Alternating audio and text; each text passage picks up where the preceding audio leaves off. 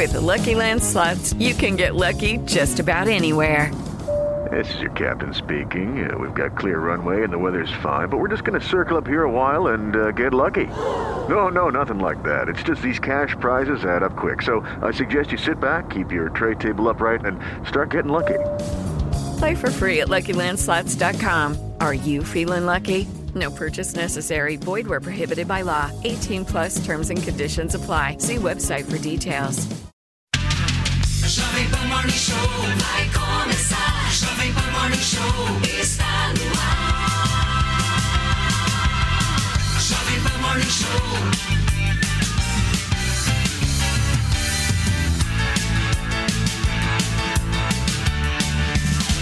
Jovem Pan Morning Show.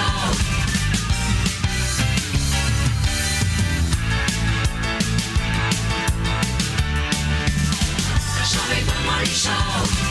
Bye. Fala, minha excelência, bom dia, uma ótima quinta-feira a todos que nos acompanham aqui na programação da Jovem Pan News. Estamos chegando, o Morning Show desta quinta-feira, dia 19 de janeiro, está no ar e nesse, nesta edição nós vamos repercutir a entrevista de Lula, onde ele falou, onde ele falou, gente, que houve falha na inteligência do governo em relação aos atos do dia 8 de janeiro. Ele também disse que não pretende abrir uma CPI para apurar o caso. E ainda hoje nós vamos analisar a fala do presidente que pretende, por isenção de imposto de renda para quem ganha menos de 5 mil reais por mês. Mas o aumento de cobrança para os ricos tem sido bastante pauta. Tem também entretenimento. Quanto que custa uma foto do seu pé? Você que está aí me assistindo, você que está me acompanhando aqui na Jovem Pan News, por um acaso, o seu pé vale muito? Eu sei que o pé de Felipe Campos é um negócio assim, meu querido.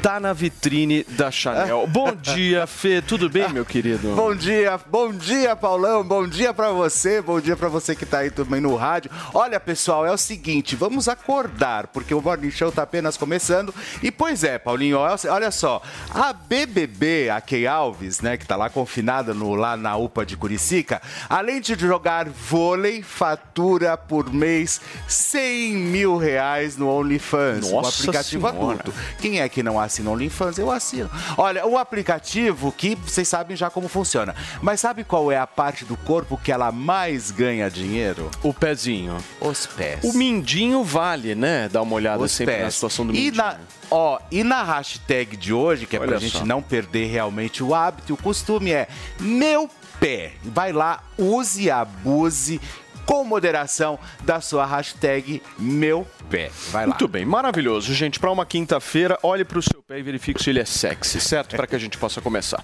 Nós vamos começar o programa de hoje repercutindo um pouco a entrevista dada pelo presidente Lula. Gente, ele falou que os atos de 8 de janeiro foram o início de um golpe de Estado e que a inteligência do governo simplesmente não existiu.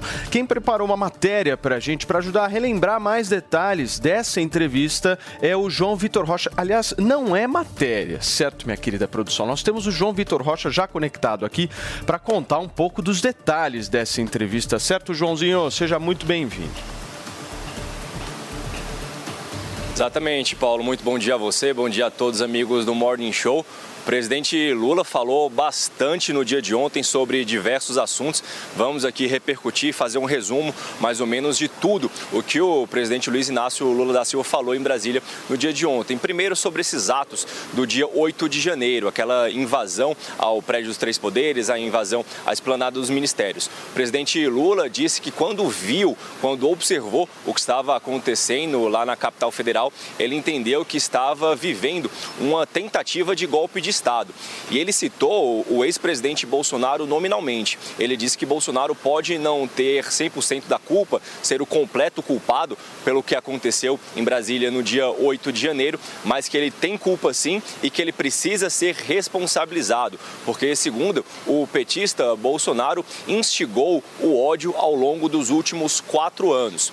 Um outro assunto que Lula também falou foi sobre essa possibilidade de CPI, de uma comissão parlamentar de inquérito no Congresso Nacional para investigar os atos de violência, aquele vandalismo do dia 8 de janeiro. O Lula disse que ele é contrário a essa possibilidade de CPI, que o Brasil já possui instituições responsáveis e mais capazes de fazer essa investigação e punição. Ele, inclusive, citou o grande número de pessoas que já foram presas, tanto logo na sequência daqueles atos de vandalismo, aqueles crimes de invasão e de depredação, quanto logo na sequência, ao longo dos últimos dias, das últimas semanas, quanto diversas pessoas que financiaram os atos já estão sendo identificadas. Então, por conta disso, Lula disse que não é necessário o Congresso fazer essa investigação. Porém, o petista disse que isso vai ser uma decisão do Congresso. A gente relembra que dentro do Senado já existe um requerimento com um número de assinaturas mínimas é, para fazer esse pedido de abertura de CPI dos atos de vandalismo do dia 8 de janeiro. O presidente do Congresso, Rodrigo Pacheco, que é presidente também do Senado, ele se disse aberto, disse que existe sim essa possibilidade, mas que ainda é necessário dialogar para decidir se vai abrir ou não. Lula falou que se for questionado, se forem perguntar para ele, vai dizer que não. É melhor não abrir essa CPI.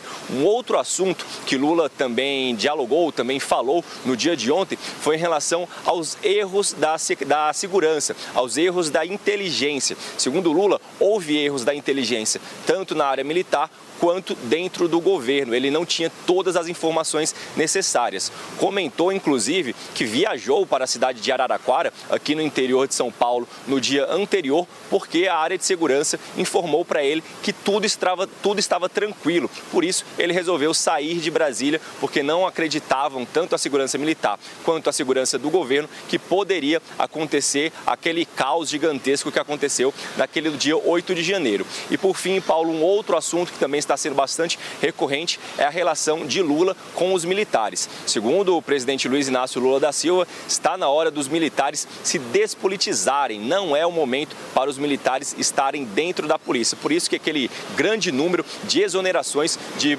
de militares que estavam trabalhando no Planalto agora estão saindo do Planalto. Segundo Lula, não importa a patente. Se o militar teve uma participação naqueles atos de violência, seja porque não fizeram seu papel, não cumpriram seu papel, ou porque de fato estavam nos atos, estavam praticando os crimes, eles serão punidos, viu, Paulo? Foi uma, um grande momento de Lula falando sobre diversos assuntos, passou muito tempo falando, ele repercutiu muito, muitos temas no dia de ontem. Muito bem, João, obrigado pelas suas informações. O João Vitor Rocha resumindo um pouco para a gente dessa entrevista de Lula falando sobre os ataques de 8 de janeiro. Gente, são 10 horas e 7 minutos. Fernandinha, me permita apresentar o nosso time hoje. Nós temos várias novidades por aqui. Vou até sentar, vou dar trabalho aqui para o nosso câmera, mas é muito rápido. Hoje, hoje nós temos um morning show diferente daqueles que vocês estão acostumados a assistir. Ou melhor, não tão diferente assim. Afinal de contas, já vejo esse homem com esta gravata impecável impecável. José Maria Trindade Pink. está de volta aqui ao Morning Show de hoje. Bem. Seja muito bem-vindo, Zé. Temos aqui o Ale Borges, o Alexandre Borges já está com a gente já desde a semana passada. O nosso Fernando Holliday também, velho de guerra por aqui. Pois e é. eu queria apresentar para vocês e agradecer muito inicialmente nesse Morning Show desta quinta-feira ao Portal Metrópolis por ter cedido aqui hoje a participação do nosso queridíssimo Samuel Puncher, ele que é jornalista, repórter, cobre política como ninguém e é um dos homens certo, Sam? O Holiday sabe disso. Que pauta o Twitter. É verdade. Certo? É um dos homens que pauta o Twitter. Mas nós vamos falar com o Samuel daqui a pouquinho. Zé, bom dia para você. Eu quero um pouco entender, Zé, o seguinte: acho que todo mundo está pensando um pouco nisso. Acho que você deve ter mais informação para passar para gente. Até quando o Lula vai falar sobre 8 de janeiro? A gente pode colocar aí 2026, 2027, 2030. Quando é que ele vai deixar essa história de 8 de janeiro e a gente vai discutir efetivamente as políticas públicas? É, já tem muita gente querendo virar essa página, né? Muito bom dia, Paulo. Bom dia a todos. Aqui é um prazer estar nessa casa cheia de novo. Olha, Paulo, é, o Carlos Chagas, é, o grande jornalista, né, que morreu é, há, há tempos, ele me dizia que no governo Castelo Branco, às vezes, o presidente chegava numa reunião e dizia: Esse meu governo está tão ruim que até eu tenho vontade de falar mal dele. Foi o desabafo de Lula. Nós estamos em pleno governo Lula e ele falou de um governo desorganizado até na inteligência que é a base do governo. Já é governo Lula desde o dia 1 de janeiro. Eu costumo dizer que no Palácio do Planalto existem os cachorros e os gatos. O que são os gatos? São os funcionários do Palácio do Planalto que não têm partido. Então, são os de casa. Qualquer presidente que chegue lá, há uma adaptação natural e a coisa anda. Então, existem funcionários, a maioria no Palácio do Planalto, né, que está lá desde Sarney, já veio e ficou, alguns aposentaram, porque o Palácio não tem corpo físico, é, é, é corpo permanente. O, o, o, Palácio do Planalto é feito de sessões, quer dizer, é funcionário da EBC, funcionário do Ministério da, é, é, da, das Relações Exteriores, que são cedidos para o Palácio do Planalto.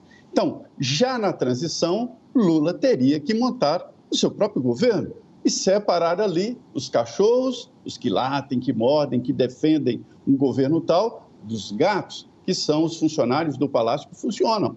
Então, quando ele critica desta forma, e com razão, porque houve sim interferência interna, ele diz que a casa estava aberta. não houve arrombamento da porta. Alguém abriu. Quem abriu? Alguém do próprio governo. O governo do Lula começa no dia 1 de janeiro. Então, foi uma entrevista desabafo, a primeira entrevista dele, e foram assuntos importantes, sim, discutidos nesta entrevista com a Natuza. Muito bem, Zé. O Holiday, que, que você acha hein, nessa história toda? Porque a gente vê um Lula usando bastante a pauta de 8 de janeiro. Eu quero entender até quando isso dura, né? Porque a realidade, de alguma forma, ela se impõe, né? Agora nós estamos em janeiro, tudo bem. É, o que dia é hoje? Hoje é dia 19? 19. 19 de janeiro, lógico. Fazem o quê? 11 dias, é isso? 11 dias do 11 dias. Do, a, do fato. Obviamente que ainda está muito quente, mas vamos pensar o Brasil, sei lá, em julho, agosto e aí, nós vamos ficar falando de, de Bolsonaro? Como é que vai ser? É, o que eu percebo é uma tentativa do Lula de demonizar o máximo possível da oposição. Então, interessa ele tirar o suco de, desse desastre que aconteceu no dia 8 de janeiro, para que ele é, é, coloque os seus opositores como apoiadores de um golpe, como pessoas que apoiam o vandalismo ou o terrorismo, como muitas pessoas têm classificado. Mas o que mais me impressiona é a capacidade do Lula de mais uma vez usar o discurso do eu não sabia. Porque ele falou de uma forma diferente, mas basicamente é o mesmo discurso que ele usou, por exemplo, eh, no mensalão. Tinha a inteligência do governo, o relatório da ABIN, o GSI completamente é, é, desorientado ali, com a, a guarda do Planalto é, que não estava a postos naquele dia. É, mas o Ministério da Justiça sabendo que os ataques poderiam ser violentos. Mas o Lula dá a entender nessa entrevista que ele, pessoalmente, não tinha conhecimento, é, pelo menos não no detalhe, desses relatórios de inteligência. Então, mais uma vez, ele busca se afastar. E é interessante que essa narrativa que ele desenvolve na entrevista vem acompanhada da conclusão de que o Congresso não deve abrir uma CPI para uh, eh, investigar esses casos. Ora, eu não vejo uh, em que cenário não se investigar o que aconteceu não se investigar os organizadores, os financiadores, seria positivo. Não é positivo nem para a direita, que quer se livrar uh, dessa pecha de, de vândala, de, de, de, terrorista, e não é positivo nem para o governo, que precisa descobrir quem é que uh, foi responsável por aqueles atos tenebrosos. Então, veja, há uma preocupação do Lula que essas investigações saiam de controle e, de certa forma, acabe atingindo o seu governo e a responsabilidade do seu governo. Tanto é que várias pessoas uh, uh, na internet, analistas, uh, políticos, inclusive da oposição, têm cobrado, principalmente do Flávio Dino, um posicionamento. Como é que ele não ofereceu o reforço necessário à Polícia Militar do Distrito Federal se tinha todas aquelas informações de que os prédios públicos federais poderiam ser atacados naquele dia e naquelas manifestações. Por favor, Fê. Eu tenho uma pergunta, tenho uma pergunta para Samuel. Samuel, bom dia. Bom dia. É, Samuel, você essas falas do Lula, enfim, ontem, você talvez não tenha entendido também que isso pode ser uma cortina de fumaça ali, talvez, porque o povo está esperando falar de salário mínimo, como ele muito prometeu na campanha também, é, e ele foca justamente nessa história do 8 de, de, 8 de janeiro. Vamos combinar que se for uma cortina de fumaça, foi um presentaço dos bolsonaristas que invadiram lá o o Palácio do Planalto, o Congresso e o STF para o governo Lula, né? Porque realmente é, é até complicado, né? É, eu estava conversando no podcast outro dia, até, até conversei que a gente quer cobrir o governo Lula, a gente quer cobrir os problemas, é, essas questões que você citou que são cruciais, e a gente tem que ficar dividindo a atenção com esse tipo de coisa, né? Com, no fim das contas, tentativa de golpe. Então, estava se discutindo aqui a questão do. é, até quando o Lula vai falar sobre isso, o meu palpite é que por muito tempo. Porque... Uns quatro anos, pelo menos, assim, se a gente Porque fizer um assim, fo- foi lhe dado o respaldo que ele tanto queria. Porque é, uma coisa é você chamar a oposição de golpista, de planejar golpe de Estado. Outra coisa é de fato isso acontecer. E foi o que aconteceu e assim, é, é, não faria nem sentido, né, é, principalmente nesse momento, é, isso ser abafado. Mas, falando em, em se abafar algo, o presidente deixou muito claro ali, de uma forma tão pouco enfática, nessa entrevista na Tusa Neri, que ele não quer CPI, né? Eu acho que vem muito daquela questão que CPI você sabe como começa, mas não sabe como termina. Então, é, é aquela coisa, né? Ainda mais se for, for uma CPI no Senado, que eu acho que é a questão, né? Que o Senado não, não tem o controle do governo, de repente pode de alguma forma se virar contra o governo, então eu acho que é um cálculo político que o Lula está fazendo. É, e assim, como ele é uma pessoa muito experiente nisso, é, talvez ele confie mais ali no judiciário para fazer essa investigação do que uma CPI. Né? Ô, Fê, eu acho interessante isso que o, que o Sam acabou de te responder, porque é, eu vi você falando uma vez, Sam, acho que você até repetiu agora há pouco com menos ênfase, mas é o seguinte, o jornalismo hoje ele não consegue cobrir efetivamente o governo Lula, né? Porque essa pauta dos atos golpistas, essa pauta de Bolsonaro, ela vai se estender por bastante tempo, né? Agora a gente vai ver se vai ter inelegibilidade, se vai ser preso, quando é que vai voltar do Brasil. Então tem uma série pauta de do governo. tem uma série de fatos que jogam a atenção da Sim. imprensa para um outro campo que não é o campo do governo, né? Que, que deveria, na realidade, ser, né? Para dar um exemplo pessoal, no domingo do- desse ataque, eu estava no local que o presidente Lula estava, eu estava em Araraquara acompanhando. A minha pauta no dia era perguntar para o presidente sobre a ministra do Turismo, eh, que tem ligações muito fortes com milicianos. A partir do momento que eu comecei a ser informado do que estava acontecendo em Brasília, obviamente que minha pauta mudou totalmente, e de todo mundo que estava lá. Passou a ser o que estava acontecendo em Brasília e o- a própria atividade do presidente lá passou a ser um gabinete de crise para coordenar o que seria feito ali, no caso, a intervenção federal na PM.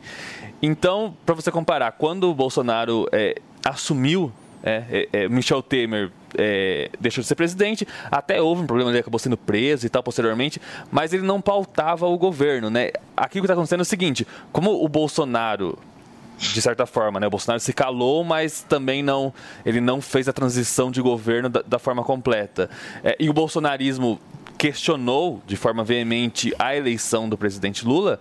é, não acabou o governo Bolsonaro de certa forma. Então, assim, é- é- ecos do governo Bolsonaro ainda estão ali e, e, de novo, é, enquanto o bolsonarismo. é, Enquanto o bolsonarismo insistir em questionar a legitimidade do governo, isso só ajuda o governo Lula, porque, no meu caso como jornalista, a gente fica invi- inviabilizado de só cobrir o governo Lula. A gente tem que cobrir o governo Lula e cobrir ainda as tentativas de, de, de- de descredibilizar um governo que foi eleito. Então, é, é um, é um cenário muito complicado, porque acaba, a gente acaba ficando ali no, no meio termo, né? O Alê, você acha que não existirá oposição sem a resolução de Bolsonaro, seja lá qual for ela? Olha, vai ter oposição sim, mas eu só queria fazer um comentário em relação ao, ao debate que eu estou assistindo aqui com muito prazer, com muito interesse. E eu tava, a imagem que me veio à cabeça é o seguinte: imagina que o Brasil era uma pessoa que estava num relacionamento conflituoso, abusivo, enfim. Aí agora no ano novo resolveu finalmente se separar. Não, chega, vou me separar, vou mudar minha vida. Só que aí agora, no domingo, no dia 8, o ex apareceu na casa e quebrou tudo, bateu, fez uma confusão desgraçada, enfim. E aí, ontem, a- a- a- o Brasil pega e dá um telefonema e diz: Nossa senhora, o ex apareceu na minha casa, quebrou tudo. Aí a gente vai responder assim: Nossa, você ainda tá falando dele? Pelo amor de Deus, vamos olhar pra frente. A pessoa ainda tá toda, toda cheia de hematomas ainda, a casa toda quebrada ainda. Aí você fala: Nossa, vamos olhar pra frente. É, e, e assim. É, é, Mas ok, tem que olhar pra frente, né, Ale? A gente é um pouco coaching de vida, assim. Vamos O ex pensar no chega, futuro melhor. casa. Dá pra fazer É, diferente. O ex chega, quebra a casa toda, você vai lá, o mínimo que você faz é arrumar em dois dias, três dias, né? E chega Imagina, você e ainda libera tá o anjo da guarda. dele. Imagina. Só porque você está cheio de hematoma, sua casa está toda quebrada, imagina. Bom, mas olha só, é, é, o que, os comentários sobre a, a, a entrevista, que eu acho que foi é, é, interessante no seguinte sentido. Claro que ninguém consegue acertar tudo ou errar tudo numa conversa de uma hora.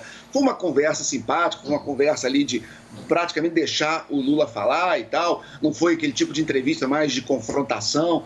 É, até porque o governo tem né, 18, 19 dias, começou agora. Mas é, o, que, que, o que, que eu acho que vale destacar? Vale destacar, vocês já destacaram algumas coisas muito importantes em relação à, à, à área política, essa insegurança, essa desconfiança que ele tem em relação ao, ao GSI, a, a polícia do Distrito Federal. Ele foi muito específico na hora que ele criticou que realmente a segurança não funcionou, mas ele direciona suas críticas a o governo do Distrito Federal, a polícia do Distrito Federal, que não é dele, ele é o presidente do Brasil, mas ele não é o governador do Estado.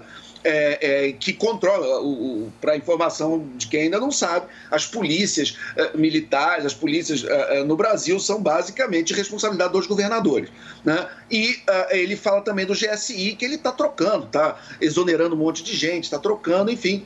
É, é, claro que houve incompetência. Eu não estou aqui uh, aliviando, por exemplo, o Flávio Dino. Eu acho que o Flávio Dino se mostrou, no mínimo, pouco preparado para lidar com a situação, porque estava muito avisado do que ia acontecer e houve a informação para o Lula, pelo menos é o que ele diz, que não, não vai ter problema nenhum, vai estar tudo bem, enfim, ele vai embora, ele viaja, vai para São Paulo e dá a confusão que tem. Então tem que investigar. Inclusive, quando ele cita a CPI, ele não diz que ele não quer investigar, ele diz que ele não acha que a CPI é a melhor maneira de investigar.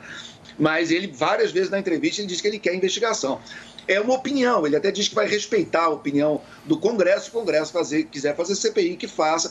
Ele, na opinião particular dele, ele acha que não é a melhor maneira. É, é, eu acho que não, acho que até poderia ter uma CPI, acho que é um assunto que tem que ser muito discutido. Agora, eu queria bater na tecla onde ele errou muito, é quando ele falou de economia, que foi lá no finalzinho da entrevista, é, quando levantou o assunto da economia e ele falou um monte de bobagem, um monte de coisa retrógrada.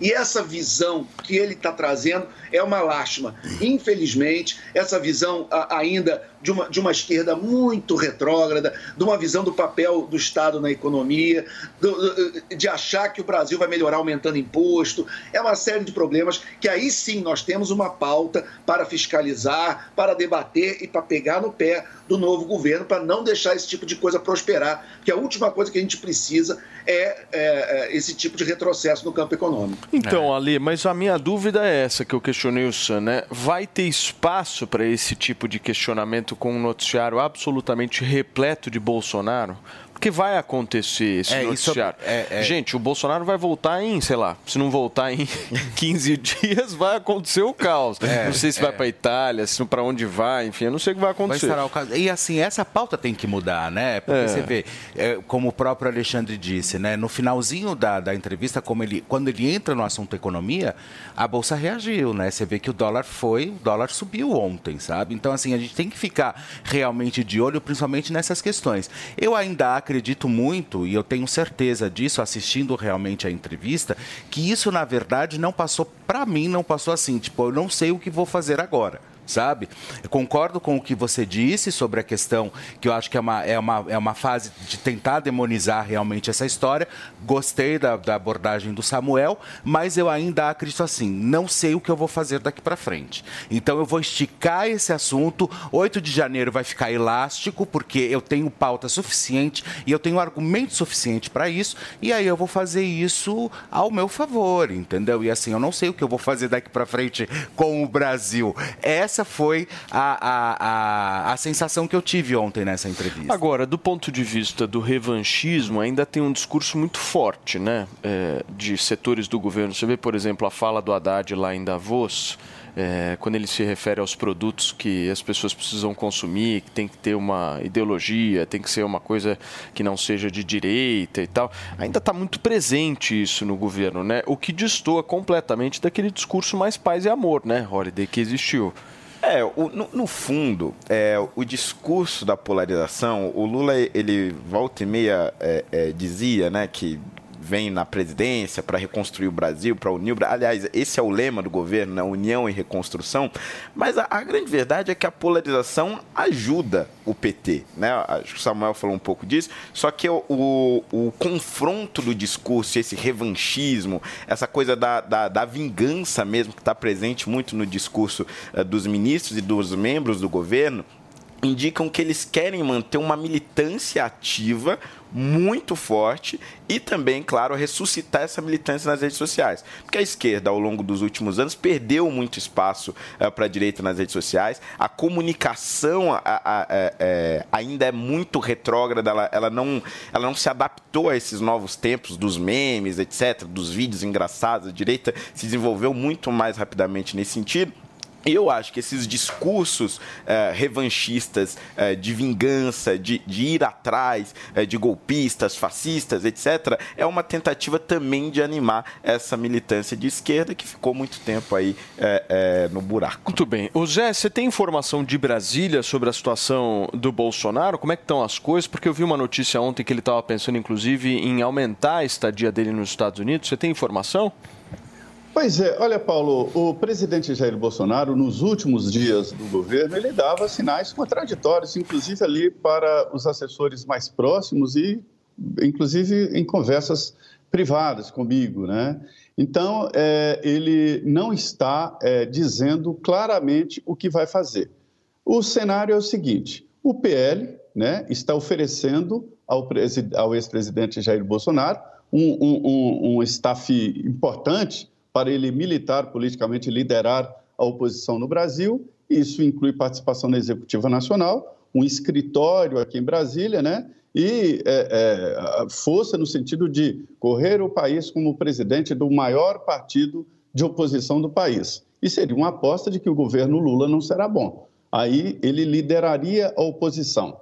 Esse é o cenário do PL.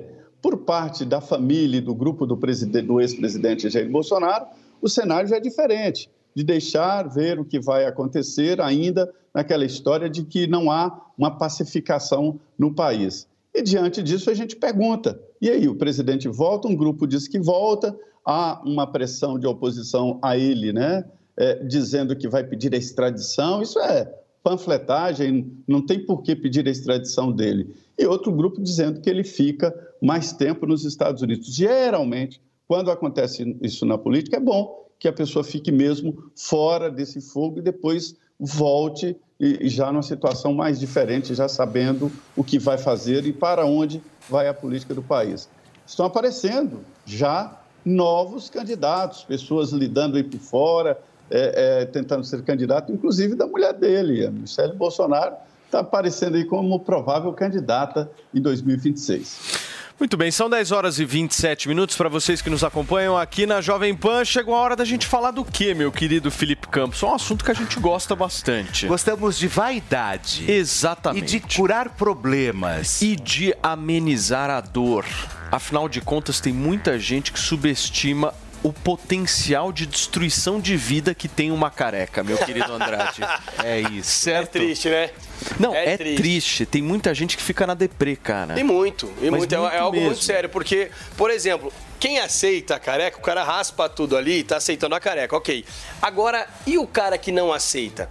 O cara que não gosta, ele não tira a boné da cabeça. Muitas vezes ele não sai de casa porque ele sabe que, poxa, careca, olha no espelho e não gosta do que tá vendo. E isso realmente é muito triste. A gente sabe, né, Paulo, que antigamente não existia a tecnologia que tem hoje, não existia a evolução na ciência que tem hoje. Oh. E graças aos estudos, a, a estudos, graças a, a comprovações, que surgiu o Hervik, né, Paulo? Graças justamente ao resultado e que tem o sucesso que é o Hervik.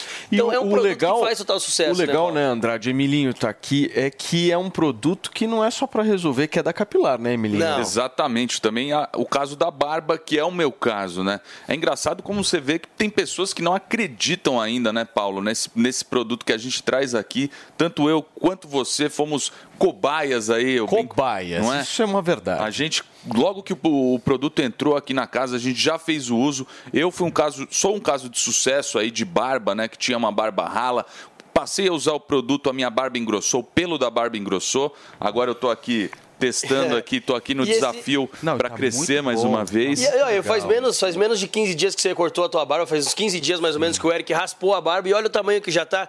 Isso graças à nanotecnologia e biotecnologia que estimula o crescimento do fio. E esse mesmo efeito que tem na barba, Paulo, tem no cabelo também, que você é melhor que qualquer pessoa pra- pra comprovar isso. Mas eu vou ser realmente. sincero com vocês. No início eu não acreditava muito, não. Pois né? É, eu também não. Eu não Eu botava não. muita fé, não. Chegou o Andrade aqui daquele jeito. Quando a gente e chegou tal. Aqui na Jovem falei, Pan, o que aí, meu, aconteceu? A gente trouxe um kit pra todo mundo, lembra? Teve gente que, ah, não quero o kit, deu pra outra pessoa. Não deu uma semana, Paulo, começaram a pedir o kit. Não, impressionante. A Quem tinha galera nos presenteado começou a corredores. pedir o kit, exatamente. E aí Gente, passamos a trazer antes e depois também de Isso. ouvintes, não só os nossos, né? Mas É. a gente traz de diversos ouvintes aí que tem o sucesso, tanto que nove pessoas em cada dez recompram o produto. Exato. Então a, A gente taxa está é falando no produto, como o Andrade bem disse, da última tecnologia. E contra números não há argumentos, Isso né, é Paulo? A fato. gente sabe que é tanto para homens quanto para mulheres. Nós trazemos aqui todos os dias, antes e depois dos homens, antes e depois das mulheres que tem falha no cabelo, falha na barba. Então, assim,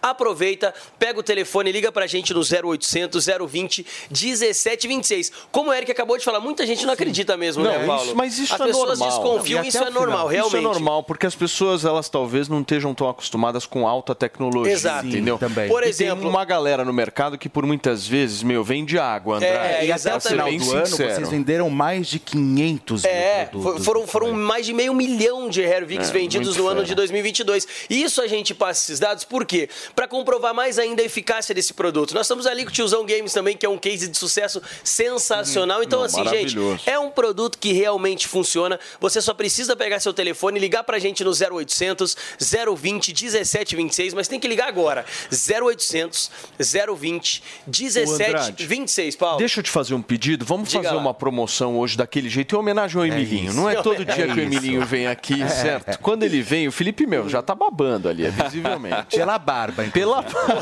O Felipe já tá com o relógio na mão, então eu tô vendo Aqui, que ó. vai ter relógio de brinde pra audiência. explica uma coisa. Ah. Antes dos brindes, Fê, Diga lá. vamos falar de bolso. O que, que você vai fazer de desconto? Que a galera quer saber de um bom desconto. Paulo, eu tô conseguindo manter lá na empresa a gente segurar esse valor de lançamento, que era o valor de 2021 Tá. sem reajuste. Então, gente, eu tô conseguindo segurar esse mês de Mas janeiro vai acabar ainda. isso aí já já, né? Vai, eu tô conseguindo segurar ainda hoje o valor de lançamento. Desconto de lançamento é o menor valor anunciado para você que ligar agora 0800 020 1726. Então, aproveita, pega seu telefone e liga 0800 020 1726, vai pagar o valor lá de 2021 Boa. sem reajuste, tem Paulo. os brindes, certo, Fê? Olha, pois é, e hoje, olha, você leva o smartwatch e também você vai levar o shampoo, Ervic, que eu uso. É, o shampoo que eu uso e ele é maravilhoso. Olha o Felipe dando dois brindes Não, hoje, olha só. Hoje é relógio e shampoo. Hoje é relógio e shampoo. O, shampoo é sensacional. Olha, o shampoo é muito bom, pessoal. Eu uso diariamente, Boa. deixa um frescor É. e tem um- um- uma fragrância incrível. Não, então você leva Então, o ó, relógio. Quantos minutinhos? Recapitulando, Cinco minutos só por Cinco conta minutos, seu shampoo até e o 10h37, relógio. turma. Exatamente. Então, ó, tratamento, menor valor já anunciado no tratamento de um ano e dois brindes no 0800 020 1726, Paulo. corre cinco minutinhos, 0800 020 1726. Fala que eu vi o Paulo, o Felipe, o Emilinho, o Andrade aqui. Vocês garantem esse valor de 2021 e ainda os brindes sensacionais. Exatamente, Paulo. Rapaziada, obrigado, Valeu, Emilinho. Paulo. Um Forte Valeu. abraço. Turma, nós vamos para um rapidíssimo, muito curto intervalo comercial. E na volta, Fê, a gente vai falar sobre vários assuntos. Tem política, entretenimento, cultura, não sai daí. Mas antes, tem as notícias principais desta quinta-feira que a nossa produção selecionou para você. Moraes mantém prisão de 354 envolvidos nos atos de vandalismo em Brasília. Outras 220 pessoas foram liberadas com necessidade de cumprir medidas cautelares. Donald Trump supera Ron DeSantis em pesquisa para primárias republicanas. Ex-presidente dos Estados Unidos está 17 pontos percentuais à frente do governador da Flórida.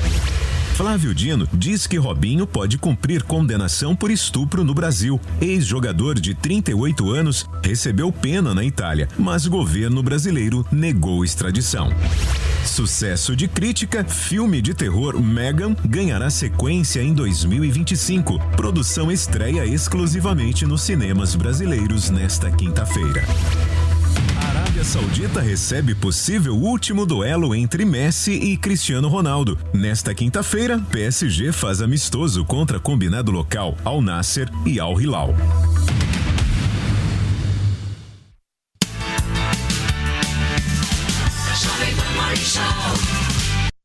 Cada brasileiro é único e com a Uniaselv você escolhe como vai construir a sua história. Entre uma corrida e outra, eu estudo a correria do dia, eu aprendo à noite, durante o sono dos meus filhos. Com a Uniaselv, o conhecimento te acompanha. Garanta o seu diploma estudando quando e onde quiser pelo Léo App e tutor exclusivo por turma. São mais de 160 opções de cursos e nota máxima no MEC. Uniaselv é EAD, é semipresencial, é do seu jeito. Uniaselv.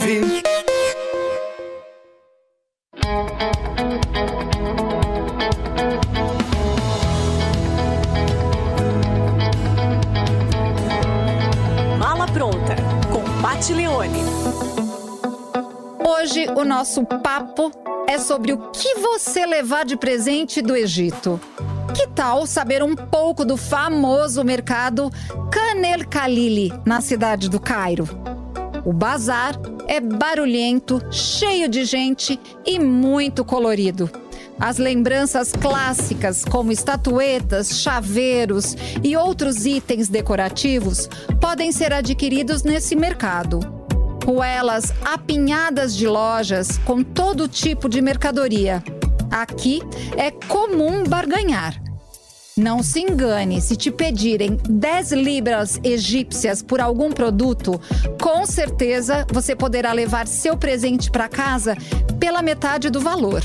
Aliás, a moeda do Egito é a libra egípcia. Um real equivale a quase 4 libras egípcias. Bom, né? Dá para levar muitos presentinhos para casa. Vale também dar uma paradinha no El Fishawi, que é o café mais antigo do Cairo, decorado com grandes espelhos e móveis antigos. Aqui parece que o tempo não passou. Quer conhecer mais desse destino? No programa Mala Pronta, você assiste às 14 horas aos sábados, com reprise às 11 horas no domingo, no canal Jovem Pan News, na sua TV por assinatura e no aplicativo Panflix.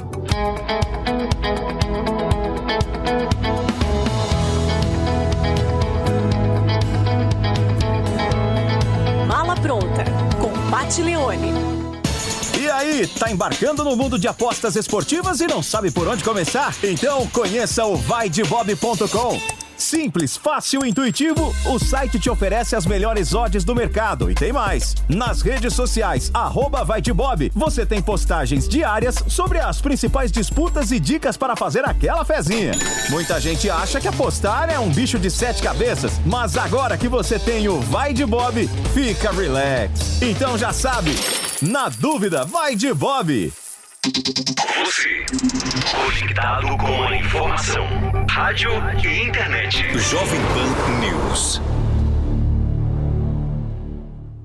Venha saborear o Festival da Cavaquinha no Restaurante Fredi de segunda a segunda no almoço e jantar. Diversas opções de entrada, como alho poró gratinado e concha recheada com carne de siri gratinada. Sete opções diferentes de pratos com cavaquinha e sobremesas como soufflé de chocolate e creme brulee. Esperamos você. Rua Pedroso Alvarenga, 1170, Itaim Bibi. Telefone 31670977. Não houver mobilização do povo brasileiro para a gente mudar uma vez na vida a política tributária, para colocar o pobre no orçamento da União e colocar o rico no imposto de renda, para ver se a gente arrecada o suficiente para fazer política social nesse país. Mas dentro do governo o assunto não é unanimidade. A ministra do Planejamento, Simone Tebet, já declarou publicamente que não vê espaço para uma mudança na tabela do imposto de renda em 2023 sem afetar o orçamento. A última vez que houve a ampliação da faixa de isenção do imposto de renda foi em 2015,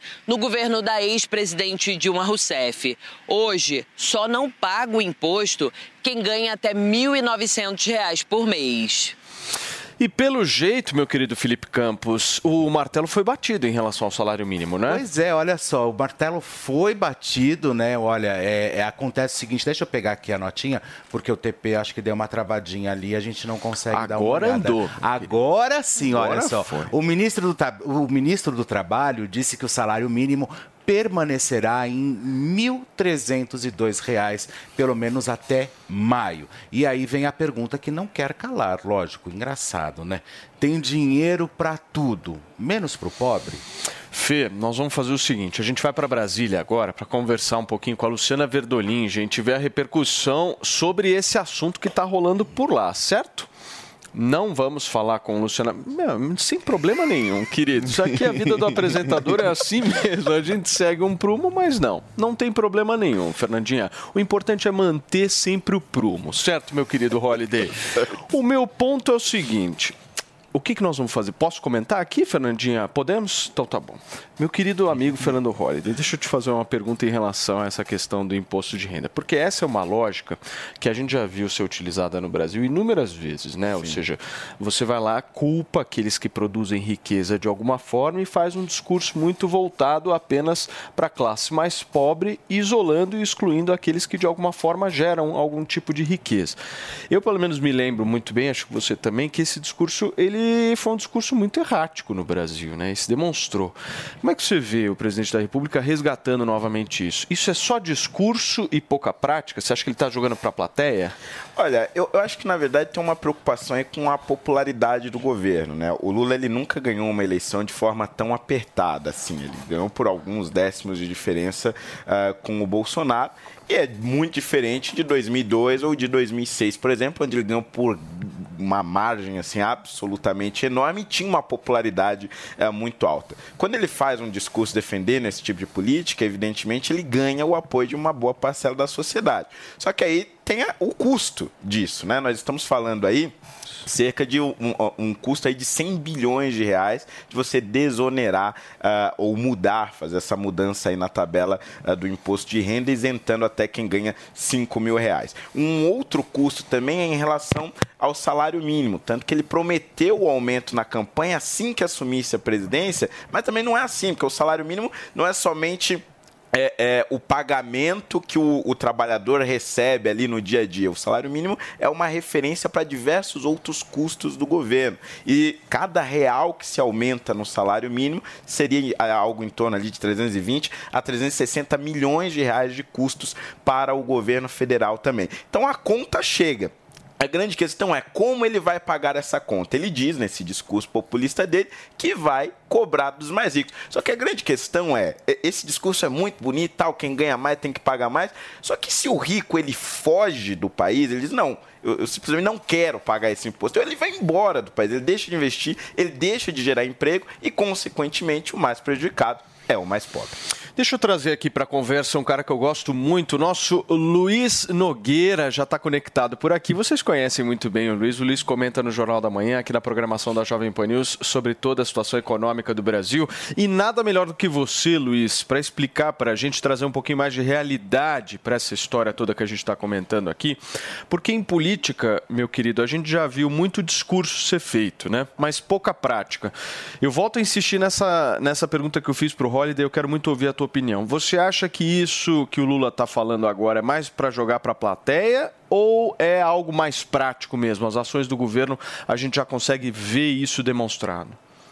Bom dia, Paulo. Bom dia a todos. Por enquanto é para jogar para a plateia. Não tem dinheiro para cumprir essa promessa de isentar todo mundo que ganha até 5 mil reais. É, vocês destacaram muito bem na reportagem que o grande problema é que a tabela do imposto de renda ela não é reajustada de forma correta desde o governo Fernando Henrique Cardoso. E a última vez que ela foi atualizada parcialmente foi no governo Dilma Rousseff em 2015. Por isso que hoje quem ganha mais de R$ 1.900 já paga paga imposto de renda. Então, para você dar um salto de isentar todo mundo que hoje só até 1.900 não paga para 5 mil reais, tem um custo estimado acima de 100 bilhões de reais por ano. Não tem dinheiro. Do mesmo jeito, Paulo, que não tem dinheiro para dar um aumento maior para o salário mínimo, que ficou mesmo em R$ 1.302. O Lula até prometeu R$ 1.320, parece que 18 reais é pouquinho, mas não é. Impacta muito, inclusive na conta da Previdência.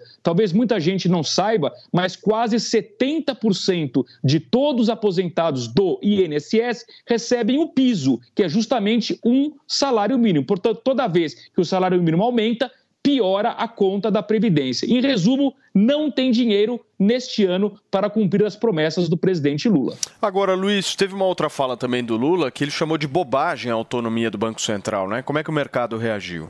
Muito mal. Aliás, a Bolsa hoje está caindo neste momento, reagindo a essas péssimas declarações do presidente Lula, que, de novo, está jogando para a plateia, uma plateia muito de esquerda. Não é bobagem coisa nenhuma, é justamente a independência do Banco Central que nos garante essa transição tranquila na economia entre um governo de direita e um governo de esquerda. Eu me arriscaria a dizer, Paulo, se nós não tivéssemos um Banco Central independente hoje, diante de tanta declaração ruim na economia do governo Lula, o dólar, em vez de estar em R$ 5,15, ele estaria acima de R$ 6,00. Ou seja, ele teria disparado. Só não disparou porque o mercado financeiro sabe que nós temos um Banco Central independente e que, se preciso for, esse Banco Central vai subir juros, querendo ou não o presidente Lula.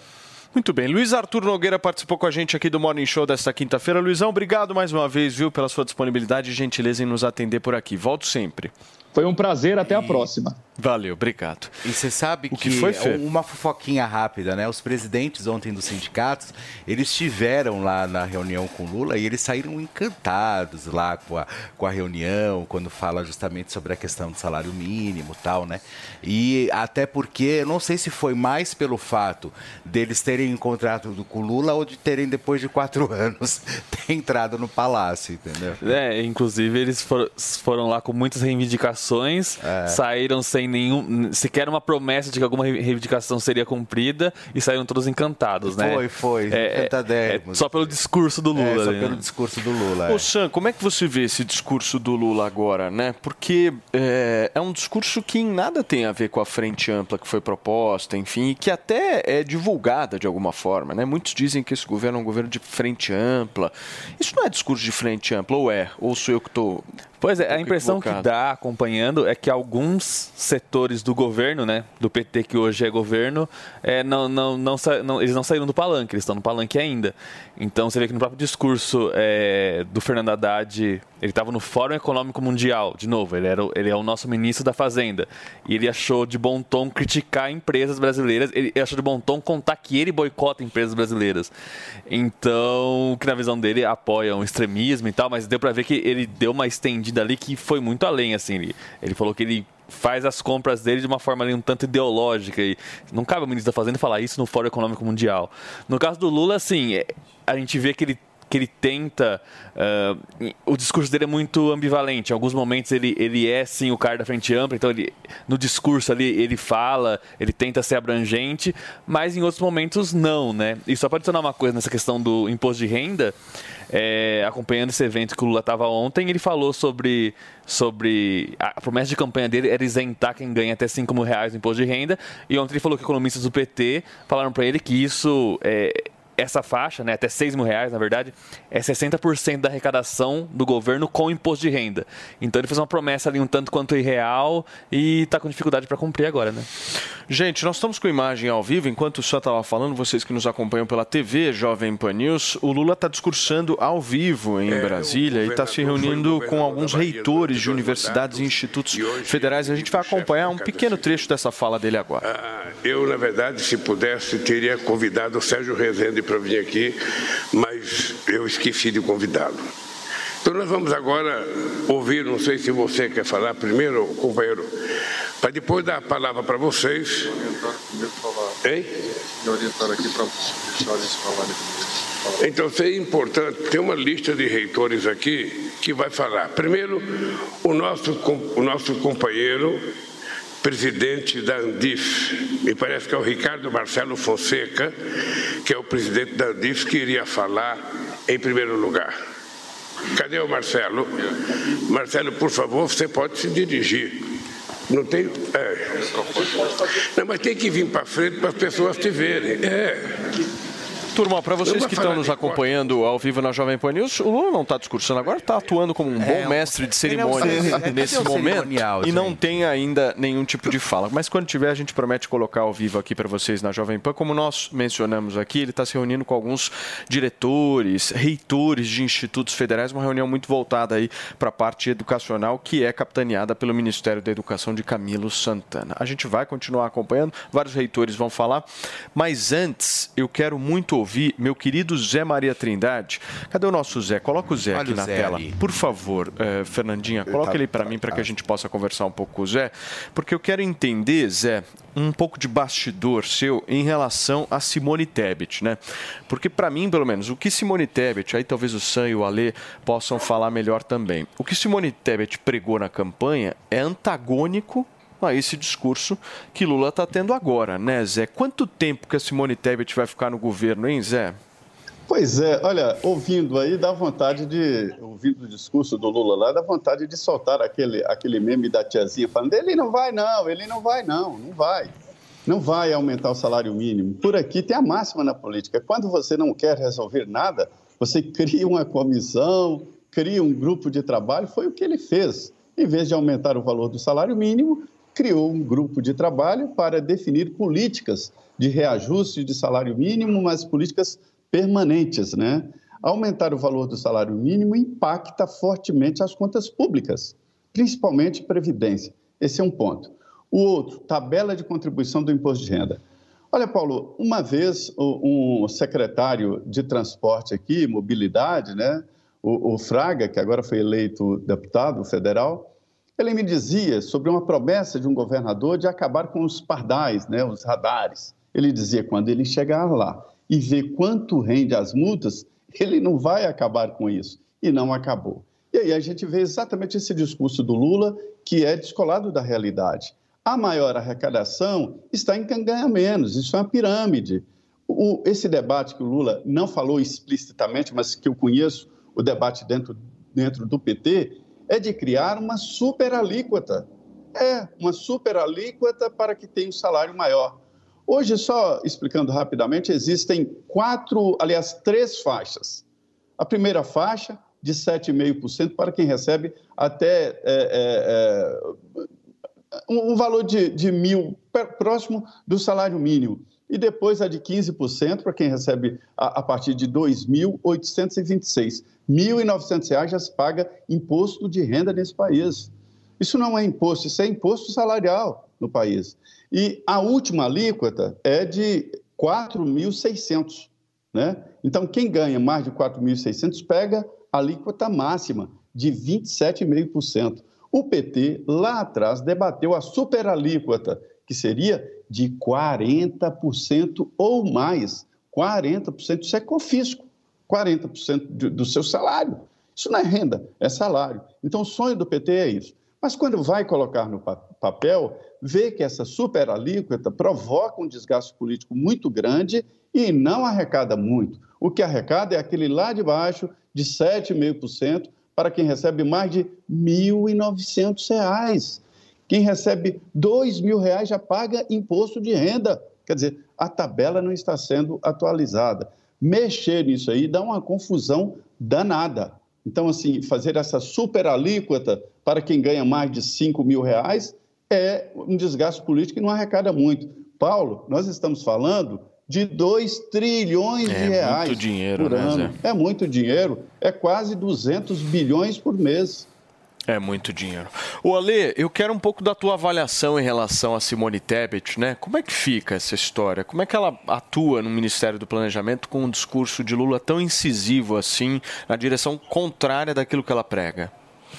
É muito do que a gente avisou, né? A gente falou que a escolha dela para o Ministério do Planejamento ia dar esse tipo de problema. A gente não imaginava que ia dar em menos de 20 dias, mas já está dando. Por quê? Porque ela, economicamente, ela tem uma visão mais liberal da economia, que não tem nada a ver com o que defende hoje o Lula e o que defende Fernando Haddad a vida inteira.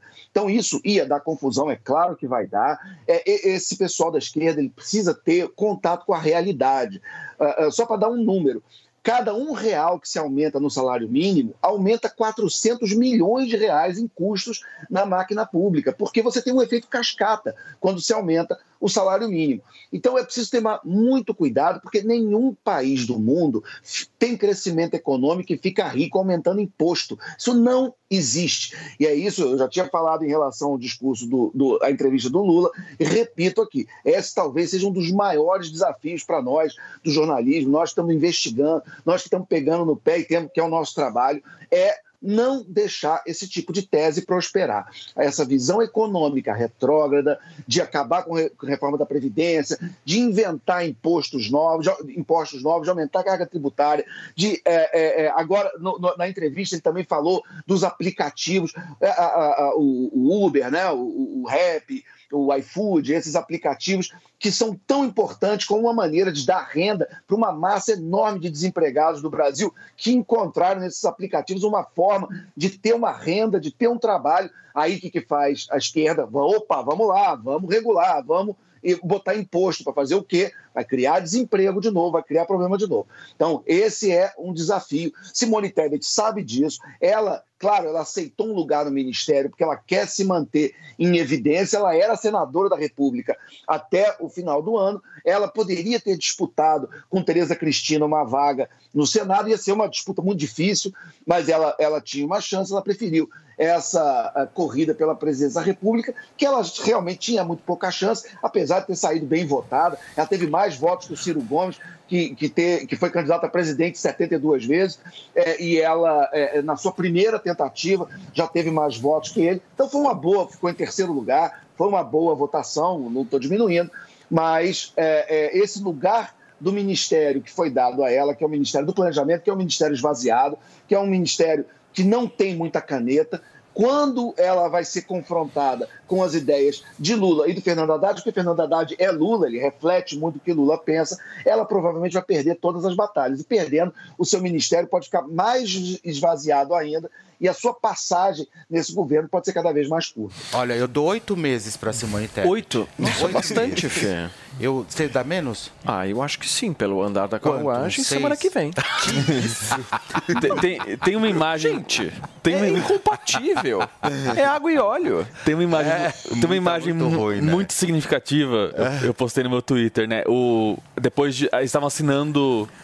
É, as primeiras medidas do, do Ministério da Fazenda ali, a Tebet estava junto, e aí foram posar pra foto, o Haddad apertando a mão do Lula, e aí ele chama a Tebet, a Tebet encosta assim no, no braço do Haddad, assim, e, e esse, ela, ela não participa da aperto de mão, parece assim, a irmã, a, a irmã que o pai gosta menos, sabe? Tem essa imagem e assim, Tem essa foto aí, Fernandinha? Vamos tentar achar essa foto, que essa foto deve É, mas ser eu boa. Acho tudo, essa história toda ali, principalmente eu acho que dessa questão do salário, vocês percebam que até maio, até maio, né? Que eles vão começar a falar disso. Óbvio, dia 1 de maio, gente, é dia do trabalho, entendeu? Eu acho que é tudo, é tudo Organizado. conspirando, enfim.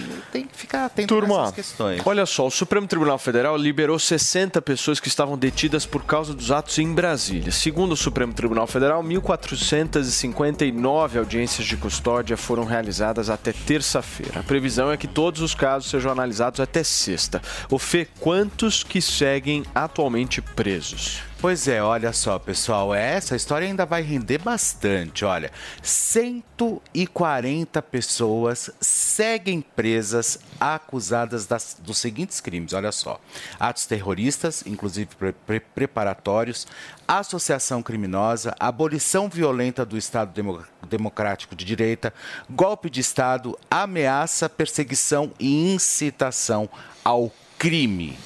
Agora, a gente nunca, não sei, me resgatem, mas eu nunca vi 1.400, sei lá, já perdi a conta, já 1.400 e poucas audiências de custódia num período tão curto de tempo, né? Imagina o trabalho que deve ter dado isso também, né? Não é tão simples organizar um negócio desse, certo? É, foi a maior prisão é, que tem notícia na história do Brasil, quiçá, eu diria, da história do planeta, porque eu não me recordo é, de, de- de você ter assim tantas pessoas presas ao mesmo tempo, e no Brasil isso definitivamente nunca aconteceu.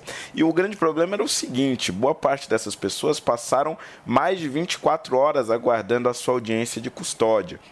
Isso não é comum, aliás, é- é- essas pessoas têm o direito de serem apresentadas a um juiz em até 24 horas, justamente eh, para se analisar as condições da sua prisão, eh, se ela foi agredida, se foi torturada, se algum direito eh, seu não foi seguido no momento daquela prisão. E me parece que em- não, pelo menos em todos os casos, isso não foi seguido, o que é um problema. E acho que há aí uma também preocupação do STF. Tanto que houve uma pressão da oposição em relação às condições de direitos humanos, né? As condições de instalações onde essas pessoas estavam, a qualidade da comida, acesso a banheiro, higiene básico, etc. E o Ministério dos Direitos Humanos chegou a lançar uma nota dizendo que estava eh, fiscalizando as condições eh, daquelas prisões. Então houve sim uma preocupação depois de uma pressão eh, da imprensa e da oposição para que essas pessoas fossem tratadas dignamente, que seus direitos fossem preservados aí nessas prisões. Muito bem, meu querido Samuel Puncher, nós estamos vendo a direita bolsonarista querendo direitos humanos.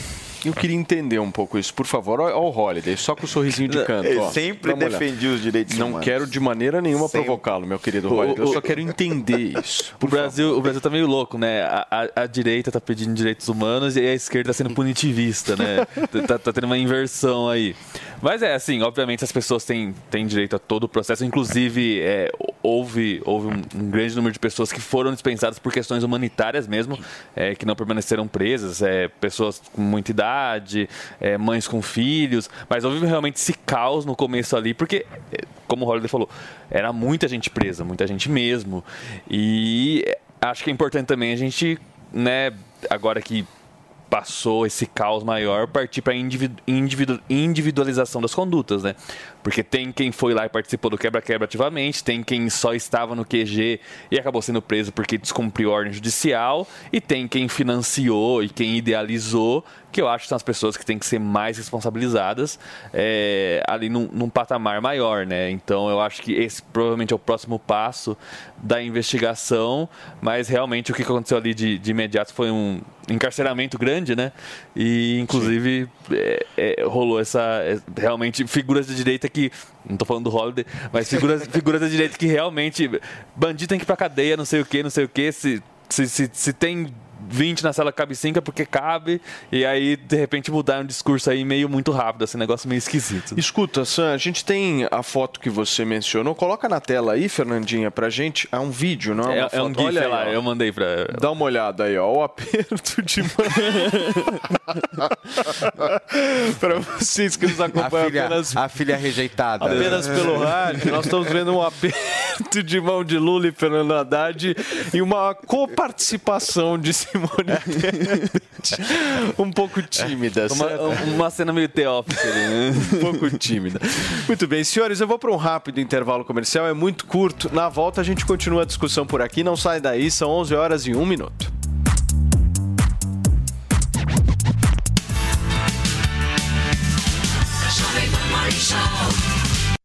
Olá Brasil, chegou o grande dia! O curso Touro de Ouro 2 está no ar com mais conhecimento sobre o mercado financeiro. Agora você vai dominar outros indicadores que vão te ajudar a investir melhor o seu dinheiro. Se junte aos milhares de alunos do primeiro curso e aprenda a montar a sua própria carteira de investimentos. Acesse a newcursos.com.br e faça a sua inscrição no curso Touro de Ouro 2. N-I-U cursos.com.br. Vai, Torinho! A Jovem Pan apresenta Conselho do Tio Rico. Senhoras e senhores, Daniel Zuckerman, tio Rico está aqui. O que foi, tio? O que que você está achando? O que você está rindo já? Porra, você tá louco. Deixa eu te falar, eu, nós estamos rindo, mas eu vou te falar um negócio. Diga lá. Não, hoje você tá animado, eu vou contar o que aconteceu. O que a gente tomou de vinho Vem hoje? cá, você comeu três profiteroles depois do, do- da carne? Não é Porra, você. o cara me come três profiteroles recheado de chocolate e, e doce de leite, Não porra. é, eu quis pegar aquele baby beef lá de tá marmorizadíssimo. Gostoso, hein? É que eu vou lá e eu gosto de tirar foto quando vê vê o cafezinho, vê aquela torre decorada. Sim, e o garçom entregou a conta pra quem? Pra você? Porra. Sempre pra você. E acenei pra ele, olha, depois eu passo aí e pago. Fala com a secretária. Mas é um festival, né? Parece salão quatro rodas, todo mundo para o carro chique, lá separou só G lá na frente, né, tio? Pois é, mas não tô mais andando de G. Tá o quê? Tá com qual carro Não, agora? eu não tô andando com G porque a turma começou muito em cima das Gs. Popularizou, né? Não, começou a falar, porra, o tio tem jeito, qualquer G que para. Os caras acenam na frente. Agora, ma- e como tem poucas em São Paulo, quer dizer, mais ou menos, né? Nós estamos andando de S mesmo, a Mercedinha SMG, V12, Biturbo e, E vamos vai-se embora. embora. e taca ali pau, Marcos. Deixa eu te fazer uma pergunta. A gente viu o Brasil sempre crescendo e se defendendo com as commodities. Exato, né? É um assunto que você gosta de falar. É o fim das altas das commodities? Vou te falar, Zuki, isso é bom e é ruim. É bom que nós somos os maiores produtores de laranja, de gado, de soja, um dos café, um dos maiores do mundo. É ótimo, é lindo, é maravilhoso. Você tem uma produção gigantesca. As commodities no mundo é, tem uma oscilação muito grande, Zuki. Nós dependemos de Chicago, onde tem ouro, onde tem a, a Bolsa de Chicago, o maior, maior operador de commodities do planeta. Tá certo. Agora, China e Estados Unidos com crescimento menor, é obviamente que vai impactar no consumo. Pode ter uma correção de preço, porque commodities subiu pra caramba nos últimos dois meses. Mas correção de preço sempre tem, não tem problema. Agora o mundo com 8 bi de pessoas vai consumir. E eu sei que você investe muito, gosta do agro, você é um cara que também tava com o Elon Musk. Trouxe eu adoro. E o agro, eu gosto de botar o pé na lama, não ficar olhando de cima de avião, realmente tá bonito. Não, é só assim que a gente vê. Bom, esse foi o conselho do tio Rico aqui na Jovem Pan. beijo grande. E vamos fazer uma homenagem. Falamos aqui de commodities, falamos de laranja. A homenagem vai pra ele. Infelizmente não está mais com a gente, mas eu respeito máximo por ele. O José Cutrale mora, morava em Londres, um grande amigo Gênio. meu. Cutrale? Sim, homem da laranja. Laran-. Rei da laranja. Rei da laranja. Rei da laranja. Então, infelizmente, ele nos deixou. Quero deixar um beijo grande pra família. E ele deixou o que você sempre fala, um legado. Um beijo pra família. Esse foi o conselho do tio Rico aqui na Jovem Pan. Conselho do tio Rico. E aí, tá embarcando no mundo de apostas esportivas e não sabe por onde começar? Então conheça o vaidebob.com. Simples, fácil e intuitivo, o site te oferece as melhores odds do mercado e tem mais. Nas redes sociais, arroba vai de Bob, você tem postagens diárias sobre as principais disputas e dicas para fazer aquela fezinha. Muita gente acha que apostar é um bicho de sete cabeças, mas agora que você tem o Vai de Bob, fica relax. Então já sabe, na dúvida, vai de Bob. O Zuco traz o melhor da cozinha italiana. Massas, carnes, risotos e outras opções compõem o menu da casa, que ainda oferece mais de 240 rótulos de vinho. Zuco, Rua Adoc Lobo, 1416. Fast News. Fast News. Os destaques da última hora em reportagens ao vivo, direto das principais cidades do país. Política, tecnologia, agronegócio, economia, com a visão de quem é especialista no assunto. Fast News. Fast News. De segunda a sexta, a partir das dez e meia da noite. E aí, tá embarcando no mundo de apostas esportivas e não sabe por onde começar? Então conheça o vaidebob.com. Simples, fácil e intuitivo, o site te oferece as melhores odds do mercado e tem mais. Nas redes sociais, arroba vai de Bob, você tem postagens diárias sobre as principais disputas e dicas para fazer aquela fezinha. Muita gente acha que apostar é um bicho de sete cabeças, mas agora que você tem o Vai de Bob, fica relax. Então já sabe, na dúvida, vai de Bob. É, é, num, num protesto pacífico e, de repente, houve invasão, explodiu uma bomba perto dela, ela desmaiou, é, a bomba de efeito moral é muito forte, e acordou presa. Está na colmeia fazendo trancinha na, na cabeça das presas lá, que, enfim, que já moram na colmeia. E vários casos. Então, existem vários casos, cada um vai separar. Eu te adianto, é uma novidade, de que perto de 30 milhões de reais será o custo total desta bagunça, desta quebra-quebra. E isso será dividido. Carros de luxo, apartamentos, é, é, em banco já estão sendo é, é, arrestados, ou seja, é, é, segurados pelo Supremo para pagar isso. Sei que existem vários pelo país que estão com muito medo, porque de alguma forma financiaram a vinda desses manifestantes, desses é, é, quebradores aqui para Brasília. Então a situação está numa insegurança muito grande. Então tem um pessoal preso, tem um pessoal de tornozeleira eletrônica e tem os soltos que estão morrendo de medo. Para se ter uma ideia, é, não há parâmetros judiciais para essa história e daí a dificuldade de prever o que vai acontecer. Houve um momento lá, Paulo, que uma empresa chegou é, na, na, na, na na audiência e disse: Olha, eu queria reclamar que eu não estou tendo acesso à internet. E queria dizer também que eu estou aqui contra a minha vontade. Aí o juiz falou: prisão é assim mesmo. É complicado, né? É. Essas coisas acontecem.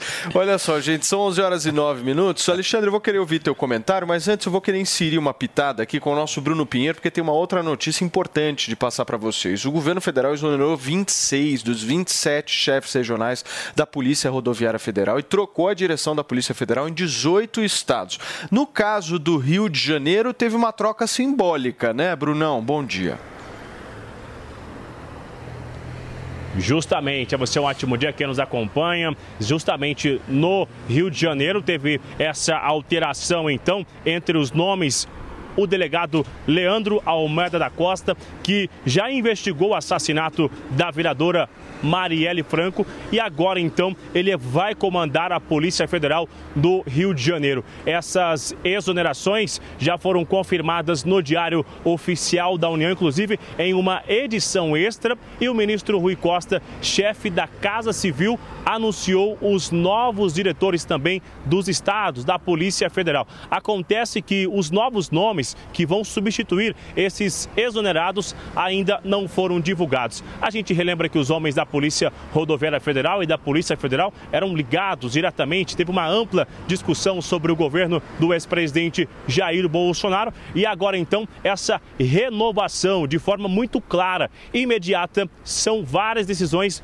do ministro Flávio Dino, ministro da Justiça e também do ministro Rui Costa, chefe da Casa Civil, com um novo diretor da Polícia Federal no Rio de Janeiro, que segundo ele, agora sim vai conseguir identificar quem foi que mandou matar a vereadora no Rio de Janeiro. Paulo. Muito bem, Bruno, obrigado pelas suas informações. O Bruno Pinheiro atualizando a gente direto de Brasília.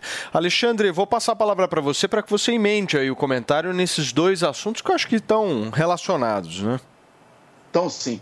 Bom, em, em, relação a essas trocas, é bom lembrar que o assunto do aparelhamento da Polícia Federal era o, o, o, Foi por isso que Sérgio Moro pediu demissão do governo lá em abril de 2020 do governo Bolsonaro. Então, esse é um assunto quente já há dois anos. Né? Aliás, uma parte, inclusive, da direita que apoiou é, é, Jair Bolsonaro em 2018, um dos motivos que foi se desligando foi por causa desse suposto aparelhamento da Polícia Federal, que foi alegado pelo Moro na, quando ele pediu demissão eh, do Ministério da Justiça, depois ele foi se aliar de volta com Bolsonaro, aí já na, na, no, nas vésperas da eleição do ano passado, por motivos aí mais eleitorais, que ele estava numa disputa muito acirrada no Senado ali do Paraná, com Álvaro Dias, com Paulo Eduardo Martins, enfim. Mas é, é, não, não é novidade para ninguém e nem o próprio Jair Bolsonaro, ele negava isso naquela reunião que foi filmada dois dias antes do Moro pedir demissão. Ele falava: olha, se tiver que mudar o delegado, eu mudo, se tiver que mudar o, o diretor da Polícia Federal, eu mudo, se tiver que mudar o ministro, eu, eu mudo. Vocês lembram disso? Isso foi filmado, foi, o Brasil inteiro viu esse negócio. Então, o que o Lula está fazendo, ele está seguindo o padrão. É uma, é, é, é mais uma vez, é, é, existe essa preocupação dos cargos, de, das carreiras de Estado e, e, e polícia, é uma das mais importantes carreiras de Estado, serem confundidas com carreiras eh, que servem a um partido específico. Já havia essa discussão no governo anterior e pode começar até agora. A Polícia Rodoviária Federal, que foi falado na matéria, também existem muitas questões em relação ao antigo diretor, as ações que foram feitas no dia da eleição, uma, ali no Nordeste, onde houve a alegação de que vários eleitores do Nordeste foram atrapalhados até impedidos de votar. Eh, eh, enfim, você tem muitas questões que foram levantadas que vão aí fazer parte das investigações investigações, mas é um movimento natural é, é, que essas trocas ocorressem e, e, estão ocorrendo até para que eventos como a gente viu no, no- no dia 8 de janeiro não voltem a acontecer. Então, é, é, eu, sinceramente, se estivesse no lugar do Lula, teria feito a mesma coisa. Eu acho que você precisa, e, e mais do que nunca, ele deve ter visto o problema que é você não confiar nos seus próprios sistemas de segurança. O Brasil está vivendo esse momento e, e, infelizmente, a gente preferia que não fosse assim, a gente preferia que, não- que- que- os princípios da impessoalidade do serviço público fossem vistos, mas não é o que a gente vê. A gente vê, muitas vezes, em algumas áreas chaves do governo, a carreira de Estado sendo confundida com a carreira eh, eh, de, de, de, de de cargos de confiança que servem especificamente a um governo ou a uma administração. Muito bem, gente. São 11 horas e 13, 14 minutos agora da manhã desta quinta-feira. Meu querido Felipe Campos, Fale, este querido. sofá está belo. Não, esse sofá é belo. Mas quando eles sentam, fica maravilhoso. Agora, Ah. este sofá tem outras duas características, meus queridos não. amigos. Muito cabelo e muita barba Muito presente cabelo e aqui, certo? barba. Boa, Só que não foram feitos com mágica, certo, meu querido Certíssimo. Andrade? Tem ciência, tem eh, tratamento e, acima de tudo, daqui Tem, a pouquinho tem? vai ter um bom desconto para tudo isso que eu tô falando. Afinal de contas, é isso que interessa, certo, meu Exato, querido amigo? Vamos falar um pouquinho de Hervik, afinal de contas, esse sucesso tá pegando, Tá certo? pegando muito, Paulo. E eu falo pra você, para um Sempre produto ser pega, né? vendido em 250 dias trabalhados, mais de Impressionante. 600 mil frascos, é porque realmente a tecnologia tá tomando conta. A gente fala aqui da tecnologia, por exemplo, no Hervik existe nanotecnologia na composição, biotecnologia. Gente, nanotecnologia hoje tá presente nos carros da BMW, tá presente também nos smartphones e Sim. tá presente no Hervik. Então olha onde chegou a evolução. Por isso que é um produto que tem um tão Tão rápido é para você ver o resultado. Por quê? 15 dias você já começa a ver o resultado. Tanto que quem adquire o Hervik, ligando no 0800 020 1726, a gente pede para fazer uma foto de como está a situação agora. Sim. Usa todos os dias durante 15 dias, tira outra foto. Continua usando mais 15 dias, tira outra foto. Compara, gente. Em 30 dias de tratamento, você já consegue ver um resultado Olha sensacional. beleza. É maravilhoso, exatamente, Olha que beleza. né? Não, e o mais importante de falar disso também é que tem muitos casos de depressão com queda de cabelo. É, disso? porque mexe com a autoestima, né, Felipe? Muitos, muitos, muitos. Mexe muito Tanto com a em mulher quanto em homem. Eu já Ô, ouvi Fê, o vários que casos. tem de gente que eu encontro na rua com, com o cara chega pra mim e fala, cumprimenta, tal, não sei o quê. Aí ele tá normalmente de boné.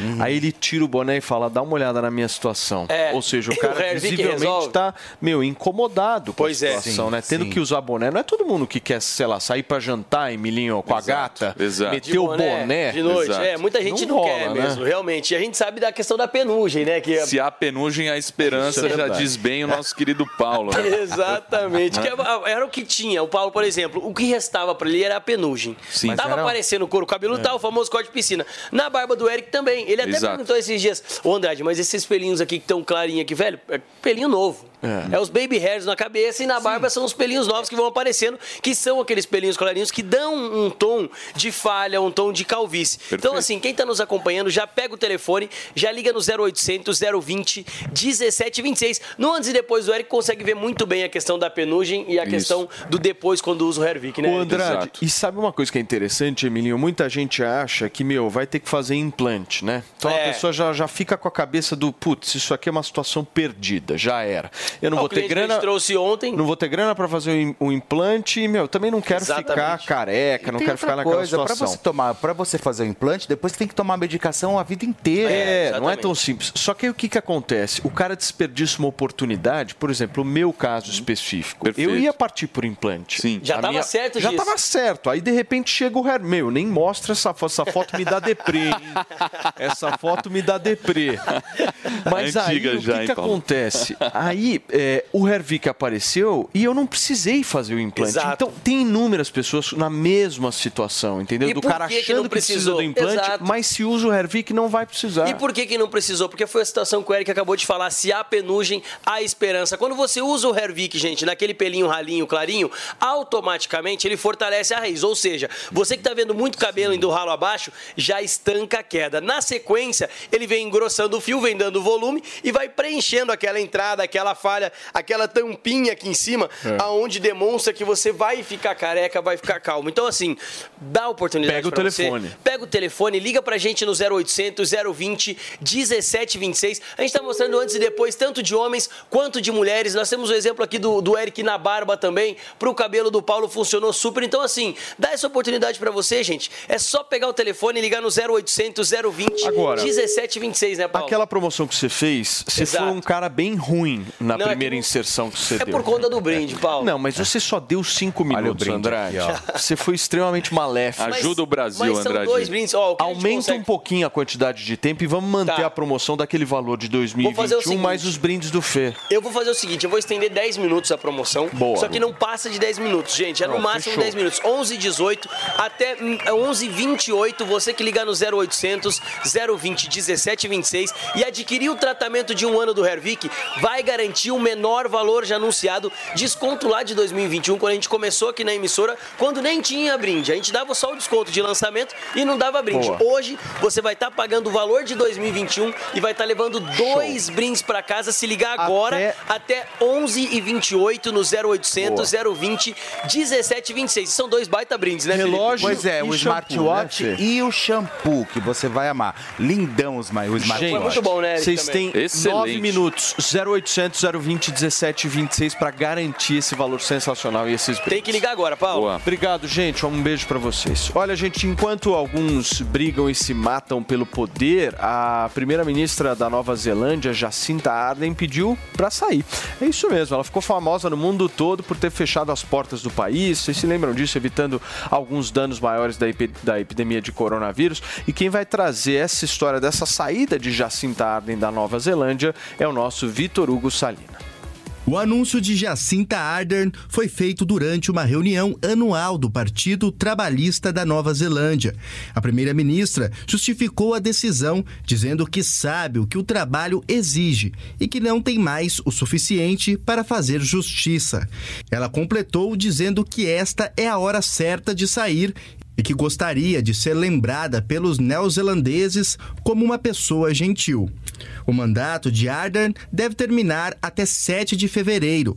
Depois disso, os membros do Partido Trabalhista vão votar para escolher um novo líder, que também ocupará o cargo de primeiro-ministro até outubro.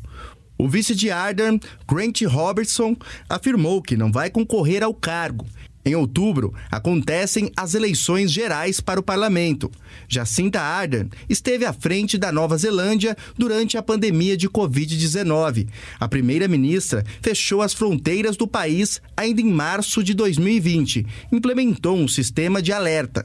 Isso fez com que os neozelandeses vivessem normalmente enquanto o resto do mundo vivia sob restrições sanitárias. Ela também é conhecida por ter se tornado, em 2017, a mulher mais jovem da história a ser eleita para chefiar um governo. Na época, a primeira-ministra tinha 37 anos. Muito bem, gente. E olha só, deixa eu falar um pouquinho de lojas americanas, porque, aliás, lojas americanas revelou bastante a minha idade. Da Americanas, turma, desse mega rombo que a empresa deve deixar no mercado. Ontem o BTG Pactual conseguiu uma liminar na justiça para bloquear mais de um bilhão das contas das americanas. A reportagem é da nossa Soraya Lawande. O aval foi concedido pelo Tribunal de Justiça do Rio de Janeiro e reverte a decisão da semana passada da desembargadora Leila Santos Lopes, que congela temporariamente o pagamento de dívidas da varejista. Agora, com o mandado de segurança, o valor ficará retido na conta do banco. A decisão da Justiça do Rio argumenta que, apesar da medida servir como proteção da atividade da empresa, é preciso ter diligência com o fim de se evitar a utilização do instrumento como meio de fraude a credores. A situação da Americanas é monitorada pelo governo federal e por órgãos de controle do mercado financeiro. A Secretaria Nacional do Consumidor do Ministério da Justiça pediu esclarecimentos à empresa. A Senacom quer entender os impactos aos compradores no curto, médio e longo prazo. A Comissão de Valores Mobiliários, órgão regulador do mercado de capitais, criou uma força-tarefa com apoio do Ministério Público e da Polícia Federal para acompanhar o caso. Muito bem, gente, são 11 horas e 22 minutos. Eu quero conversar um pouco agora com um advogado especialista em recuperação e falências, o Rodrigo Macedo, que gentilmente nos atende aqui na manhã desta quinta-feira. Rodrigo, para explicar um pouco para a gente esse verdadeiro caos, né? Que ninguém está entendendo absolutamente nada como é que uma empresa consegue chegar onde a Americanas chegou agora. Bom dia. É verdade. Bom dia a todos. Muito obrigado. Eu que agradeço aí o, o convite de vocês. Realmente, né, a situação anda bastante é, obscura, né, principalmente porque esse, esse pedido da Americanas, né, esse- essa, essa medida cautelar que ela pediu a proteção aí por 30 dias, tramita em segredo de justiça. Do mesmo modo, né, os outros, os outros processos, como foi esse recurso feito pelo BTG. Então, as informações, é, apenas em partes, né, elas vão, vão surgindo aí, vêm, vêm sido trazidas a público. Então gera muita especulação, muita ansiedade, né, por parte dos investidores, por parte dos funcionários da Americanas, por parte dos clientes, né, que ficam alguns deles inseguros em fazer compra, enfim, uma situação bastante obscura mesmo. Ô Rodrigo, e do ponto de vista do consumidor, né, pensando naqueles que de alguma forma adquiriram as ações das americanas, como é que fica a situação dessas pessoas, inclusive depois do comunicado ao mercado que a própria Americanas deu? É. A questão do consumidor, ela, ela apesar de haver um, um burburinho muito grande por essa incerteza que a gente comentou, né, ela, na, vamos dizer assim, na fotografia da situação de hoje, ela não é uma situação para se preocupar, né? Principalmente quando a empresa é, é, é, traz essa informação a público, né, e sinaliza que tem interesse em pedir recuperação judicial, significa que ela, por ter uma atividade próspera e viável, né, ela vai buscar um meio de se recuperar e uma das obrigações dela, se ela seguir por esse caminho, é permanecer com, as suas, com a sua atividade em absoluta regularidade, cumprindo todas as suas obrigações correntes, sejam essas obrigações com seus funcionários, com seus fornecedores e também, por que não, com, com os seus clientes, né? Se a Americanas, em algum momento, deixar de honrar essas entregas dos produtos, né, as compras, enfim, aí é uma situação realmente bastante é, atípica, inesperada, é, é, e totalmente contrária ao objetivo da recuperação, que é de fato dar uma proteção para a empresa para ela continuar é, é, com a sua atividade de forma regular. Agora, Rodrigo, do ponto de vista bem leigo dessa história, hein? Não sei se o Holiday, o Samuel, o Fê, o Zé e o Alexandre querem entrar nessa conversa, mas eu estou pensando aqui, se você, por exemplo, compra uma moto, certo? Vamos pensar nisso. A gente foi lá, comprou uma moto. E a gente ficou devendo 15 mil reais, 10 mil reais dessa moto para o banco. O que, que o banco faz automaticamente com a nossa moto? Ele vai lá e faz o que, Holiday? Foca no Holiday, por favor, porque essa, essa do Holiday foi maravilhosa. Exatamente. O banco vai lá e pega a moto. O que, que vai acontecer com esses caras? Ou seja, vai acontecer a mesma coisa que acontece, por exemplo, com um cidadão comum que está devendo? Nós estamos falando, de uma, obviamente, de uma proporção muito menor, enfim, não há comparação nisso. Mas eu acho que. é, é, Ambos estão devendo, né? Ambos É. estão, enfim, devendo dinheiro. E aí, como é que fica, Rodrigo?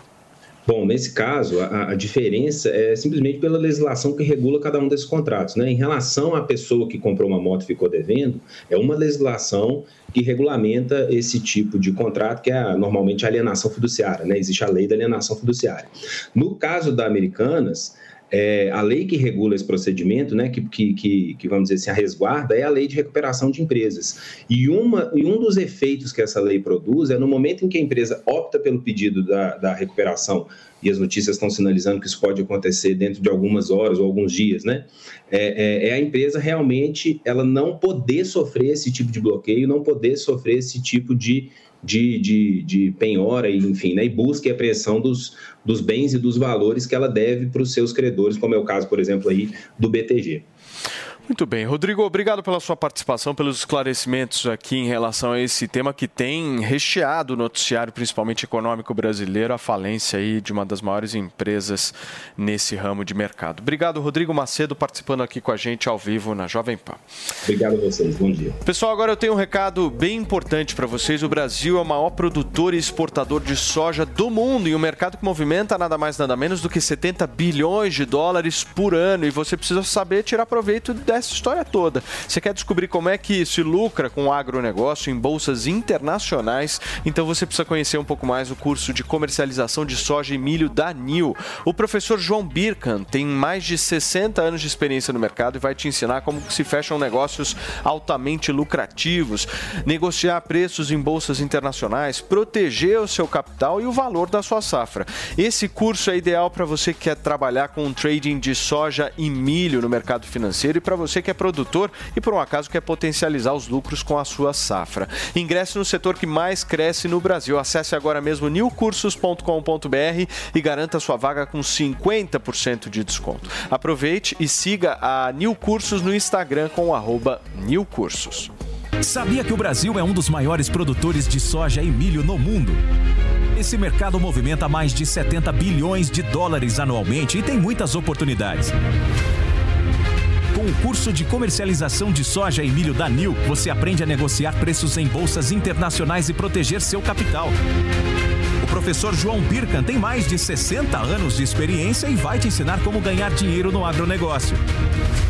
Garantir uma taxa melhor do dólar daqui a 12 meses. Esse curso é ideal para você que quer trabalhar com trading de soja e milho no mercado financeiro e para você que é produtor e quer potencializar os lucros com sua safra. Ingresse no setor que mais cresce no Brasil. Acesse newcursos.com.br e inscreva-se.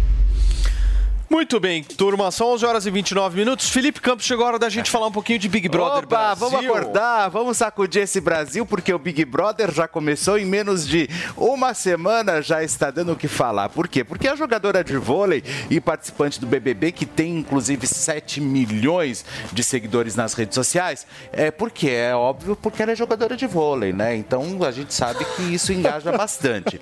A Key Alves revelou que já vendeu Você é foto dos pés na internet por milhares de reais e fez revelações inusitadas sobre sua relação com essa parte específica de seu corpo. Ela já chegou a faturar 100 mil reais por mês no aplicativo OnlyFans. Agora eu tenho um 42 chapa larga, quem sabe de repente Interessante. eu posso. Quanto você calça, Samuel? 42. Ah, eu acho que dá pra tirar uma grana também. E aí, olha só, é isso, olha, o pé. Ah, o meu pé. Ah, esse é o seu pé. É, o meu é 42, chapa larga. Se alguém se interessar, por Ô, Fê, favor. mas ele tá um eu pouco torto. O que que É, aconteceu? Não, é porque eu fiz. É que eu Ah, o Currupira, né? Eu, eu fiz, eu fiz, pra, eu fiz charme. Se alguém quiser, mande pix, né? Que a gente envia a foto do pé. Escuta. Ah, que, que é isso? 100 mil Mas reais. ontem teve show da Anitta no Big Brother Teve, Brasil. teve Não sei se vocês é, É, é. acompanham, acompanham. Você acompanha, Sam? É, consegui acompanhar duas edições até agora. É. Mas, mas eu vi que os fãs da Anitta estavam revoltados com a arte de divulgação do, do show da Anitta. Eles não gostaram. Mas... Por quê? Eu não vi isso. Pela foto, assim. Eles fizeram outra, assim. Então, mas os fãs da Anitta são, assim, um, um mundo à parte, melhor É, é, é, é um outro planeta, né? É tipo Cactus e Anitta, a gente é, tem um- um- uma legião, assim, que a gente, a gente precisa é, é, deixar um pouco mais à parte. Então, mas isso, mas o show da Anitta ontem foi incrível. A- seguindo o protocolo, lógico, né? É, que ela, ela não tinha, não podia olhar pros. pros para os participantes, dar nenhum sinal, até porque o Gabriel, o Gabriel, o nosso menino piranha, que é o Esse menino que- que, saiu, que beijou a é, Anitta. É, que beijou a Anitta, ele já Que pegou agora a beijou a loira. É, que beijou a loira, né? Interessante. Ele pegou a loira na frente da Anitta? Na frente, meu, babado. Mentira! E a Anitta virou de ideia. costas, assim, tipo, e foi cantar, e não tava nem... Não, e a Anitta deu meu, É. meio que uma. Falou: ah, esse cara, vocês estão achando que eu tenho proximidade com ele? isso aí é, fichinha. Virou, né? virou as costas e saiu andando. E também, né, ela tem um envolvimento ali mais profissional também com o MC Guimê, né? Até porque ela é ADM, faz parte da, dos ADMs do MC Ah, Guimê, junto com a. Juliette e junto com a Lecha. Então, ou seja, você acha que o MC Guimê vai ganhar? Não. Você acha? Olha, Talvez, do- dos nomes que eu vi, era um que já me era mais conhecido, então... É, e eu tô gostando bastante dele, viu? Bastante. Eu tô torcendo pro Fred, O, o Zé Maria assiste Big Brother? Assiste a cara do Zé esse programa. Se olha pro Zé, você vê a Anitta. Você curte a Anitta, Zé? Você, você O- o- gosta da Anitta? Ah, eu, eu confesso que eu gosto muito, muito da Anitta, assim. Claro, ela é uma grande cantora e admiro muito a capacidade dela de autoinvestimento, de aperfeiçoamento. Eu prezo muito isso. Acho que todo profissional deve fazer como a Anitta, investir na carreira e, e- e elaborar. Sobre o Big Brother, eu me lembro muito bem do início e falei, isso vai dar certo. O mundo é muito voyeur, né? Gente, nós estamos ao vivo aqui na Jovem Pan, são 11 horas e 32 minutos nesta quinta-feira. A gente cuida de você, você cuida da gente. E o cuidado de todos faz a diferença. O Toro Sushi entrega na sua casa o melhor da culinária japonesa.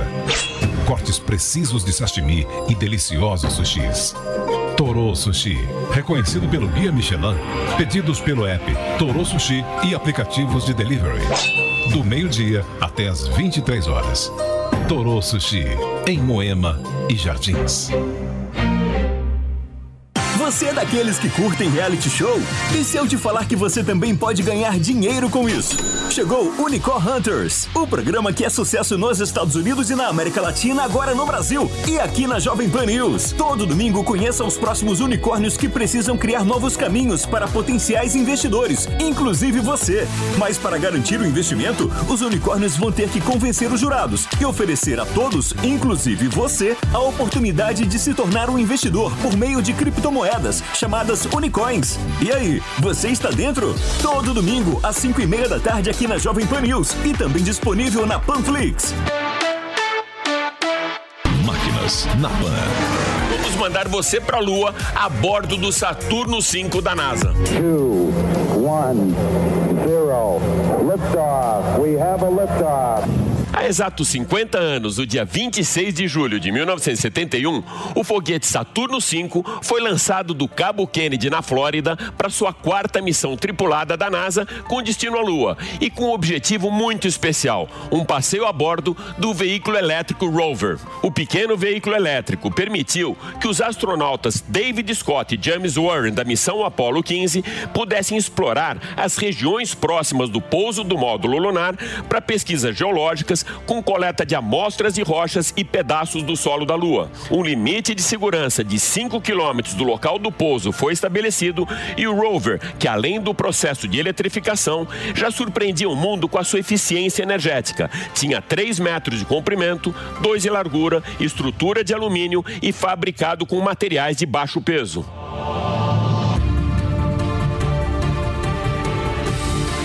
Máquinas na Pan, todo domingo, 7 da manhã, na Jovem Pan News. Assista a programação completa da Jovem Pan News na palma da sua mão. São mais de 60 mil usuários únicos por dia. E já ultrapassamos um milhão de cadastrados e downloads. E você? Tá esperando o quê para acompanhar os melhores conteúdos ao vivo e on demand? Acompanhe a programação 24 horas por dia com a opção de reproduzir o vídeo em segundo plano enquanto navega pelo seu celular. Baixe na sua loja de aplicativos e assista onde você estiver. É de graça. Quem é da década de 90 já conhece o Pense Bem, né? Agora ele voltou e é computador de verdade. O notebook Pense Bem é perfeito para te acompanhar em todos os lugares, seja trabalhando ou até mesmo se divertindo com vídeos e séries. Possui sistema Windows e processador Intel com imagem HD e teclado luminoso e um acabamento todo em metal para você curtir com muita tecnologia e diversão. Acesse www.tectoy.com.br e garanta já o seu. E aí, tá embarcando no mundo de apostas esportivas e não sabe por onde começar? Então conheça o vaidebob.com. Simples, fácil e intuitivo, o site te oferece as melhores odds do mercado e tem mais. Nas redes sociais, arroba vai de Bob, você tem postagens diárias sobre as principais disputas e dicas para fazer aquela fezinha. Muita gente acha que apostar é um bicho de sete cabeças, mas agora que você tem o Vai de Bob, fica relax. Então já sabe, na dúvida, vai de Bob. Jovem Pan, 80 anos. O incêndio do edifício Joelma, em fevereiro de 1974, é até hoje uma cicatriz na história de São Paulo. Em meio à tragédia, a população soube naquele dia, mais do que nunca, que podia contar com a Jovem Pan. O trabalho marcado pelo jornalismo ágil de prestação de serviços recebeu o consagrado Prêmio ESSO. A missão de informar está no DNA da Jovem Pan. O ouvinte e o espectador sabem que a emissora continua sendo referência. Jovem Pan, 80 anos. históricas que afirmam a identidade das regiões do país, que atraem turistas, enfim, ou então a chamada alta cultura, então uma sinfônica, uma, uma, uma produção de alto nível que traga alta cultura para o país. Sem dúvida também é interessante para o país e para a cultura que as pessoas tenham acesso a essas produções que nem sempre são lucrativas. Agora, você liberar dinheiro público para esses mega espetáculos, tipo é, é, esses musicais, como se fossem como os musicais da Broadway, aí não faz o menor sentido. Isso é um negócio e tem que se pagar como qualquer negócio. Muito bem. São 11 horas e 38 minutos para vocês que chegaram agora. A gente está discutindo a liberação de mais de um bilhão de reais promovido pelo Ministério de Margarete Menezes, o Ministério da Cultura, em relação à Lei Rouanet, que você gosta bastante, né, Holiday? Sempre vi você falar muito bem. Olha, na verdade, eu já fui realmente um, um radical contra a Lei Rouanet em, em, todas as suas hipóteses, mas eu acho que o, o, governo Bolsonaro demonstrou realmente que é possível você manter a Lei Rouanet uh, e, de certa forma, ser isento com essa dispensação de recursos. Ele estabeleceu ali um teto uh, para o financiamento desses espetáculos, né, que seriam financiados com Lei Rouanet. O estabelecimento desse teto afastou necessariamente esses grandes artistas que não precisam desses incentivos. Você focou o investimento não só da Lei Rouanet, mas o investimento cultural naqueles artistas que estão começando, artistas de barro, aqueles que realmente é, é, necessitam desse capital sim, inicial para alavancar a sua carreira. É isso. isso. foi muito importante. Agora, o, o grande perigo é justamente esse, quando você traz os grandes artistas, mas não só isso, faz uma seleção ideológica. Esse é o grande problema. Aqueles artistas que estão próximos ao meu governo ou que me ajudaram na campanha vão receber gordos financiamentos. Os artistas que ajudaram o meu adversário, que não se posicionaram, ficam de fora dessa divisão. E isso realmente é um perigo e é uma péssima utilização do dinheiro público. Mas, ô Rolly, o Haddad não quer controlar o que as pessoas compram ideologicamente? Você acha que não... Você sabe que uma das histórias que mais me, me tá deixou indignado bonzinho. é que, óbvio que eu não vou falar o nome da, da, da cantora aqui, né? Que entrou com um pedido de 26 milhões para fazer uma turnê né, na última na, na último governo do PT. Ela simplesmente pegou 26 milhões e fez dois shows. Né? Então, ou seja, por que tantos, tanto, mas tanto dinheiro para uns e nada para os outros? Mas também não é só sabe? isso. Tem, tem então, assim, questão... faz parte da máfia do Dendê, viu? E, e tem uma outra questão, um, um pequeno detalhe é o índice de corrupção na área cultural. Isso é um negócio que, infelizmente, as autoridades ainda não colocaram atenção, mas são muitos os casos onde o sujeito ele recebe uma determinada verba e retorna aquilo como uma espécie de, entre aspas, uh, uh, comissão para o político ou para o agente público que acabou intermediando o envio daquela verba. Isso acontece principalmente é, com, com, emendas é, parlamentares. Então a gente precisa tomar muito cuidado com os gastos públicos direcionados é, para a cultura, que são pouco transparentes muitas vezes e também esses casos suspeitos muitas vezes não são nem sequer investigados. Ale, você me pediu a palavra? Eu, eu pedi sim. vocês estão me ouvindo? Por favor. Ah, tá. Não, é só para é, lembrar também que a, a, corrupção ela vai mudando de jeito conforme o tempo, a política e tal. É, é, vocês têm toda a razão que houve muita corrupção nesse esquema, mas também houve uma nova modalidade de corrupção, é, que nós podemos chamar assim, nos últimos tempos, que foi a, a contratação de grandes shows, principalmente de, de, sertanejos, em prefeituras de cidades pequenas e tal, sem licitação. Então a gente também viu isso muito acontecer. Isso também tem que ser igualmente é, é, é, investigado e condenado, como foi o mau uso da Rouanet em outros tempos. Isso também a gente viu, cada uma, algumas cidades de tipo, Tribobó do Oeste com mil pessoas contratando show por 2 milhões, enfim, coisas muito mal explicadas que também precisam merecer o mesmo tipo de crítica. Muito bem. Meu querido Felipe Campos, Fred Nicásio do Big Brother Brasil Nossa, Fred edição, tá Nicásio, uma Carol com Fred Nicásio, na verdade, tem tá tanto médico, mas tanto médico, biomédico e enfermeiro nessa edição que já é a UPA de Curicica, né, na verdade.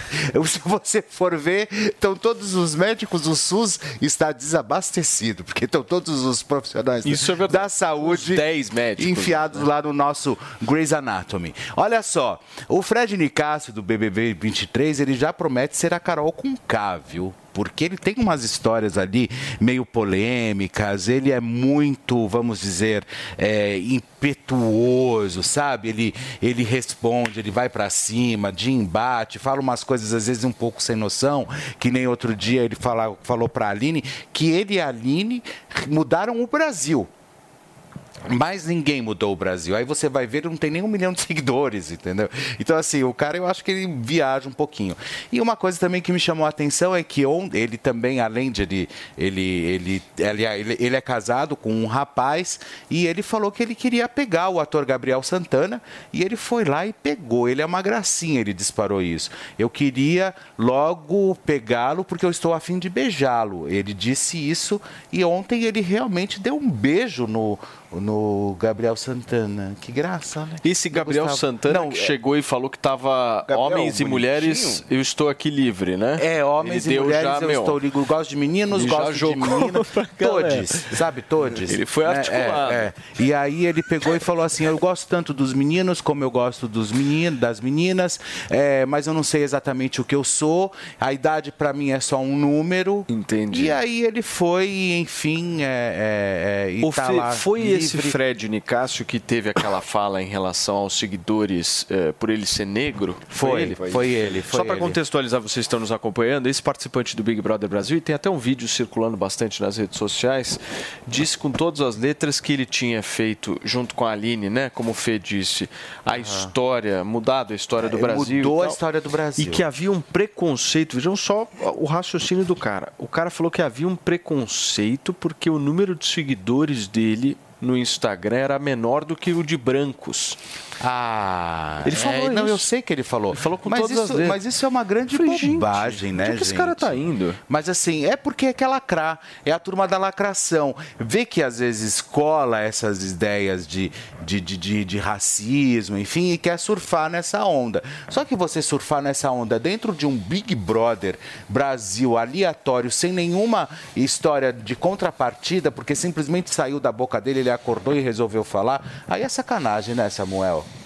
É, eu fiquei curioso com a história do rapaz que é casado e pegou outro, mas é relacionamento aberto? Relacionamento aberto. Ah, entendi. Você gosta de relacionamento aberto? Eu já estive em relacionamento aberto sem saber, então. Ah, é? Olha Aí é bom, né? Aí é, é difícil.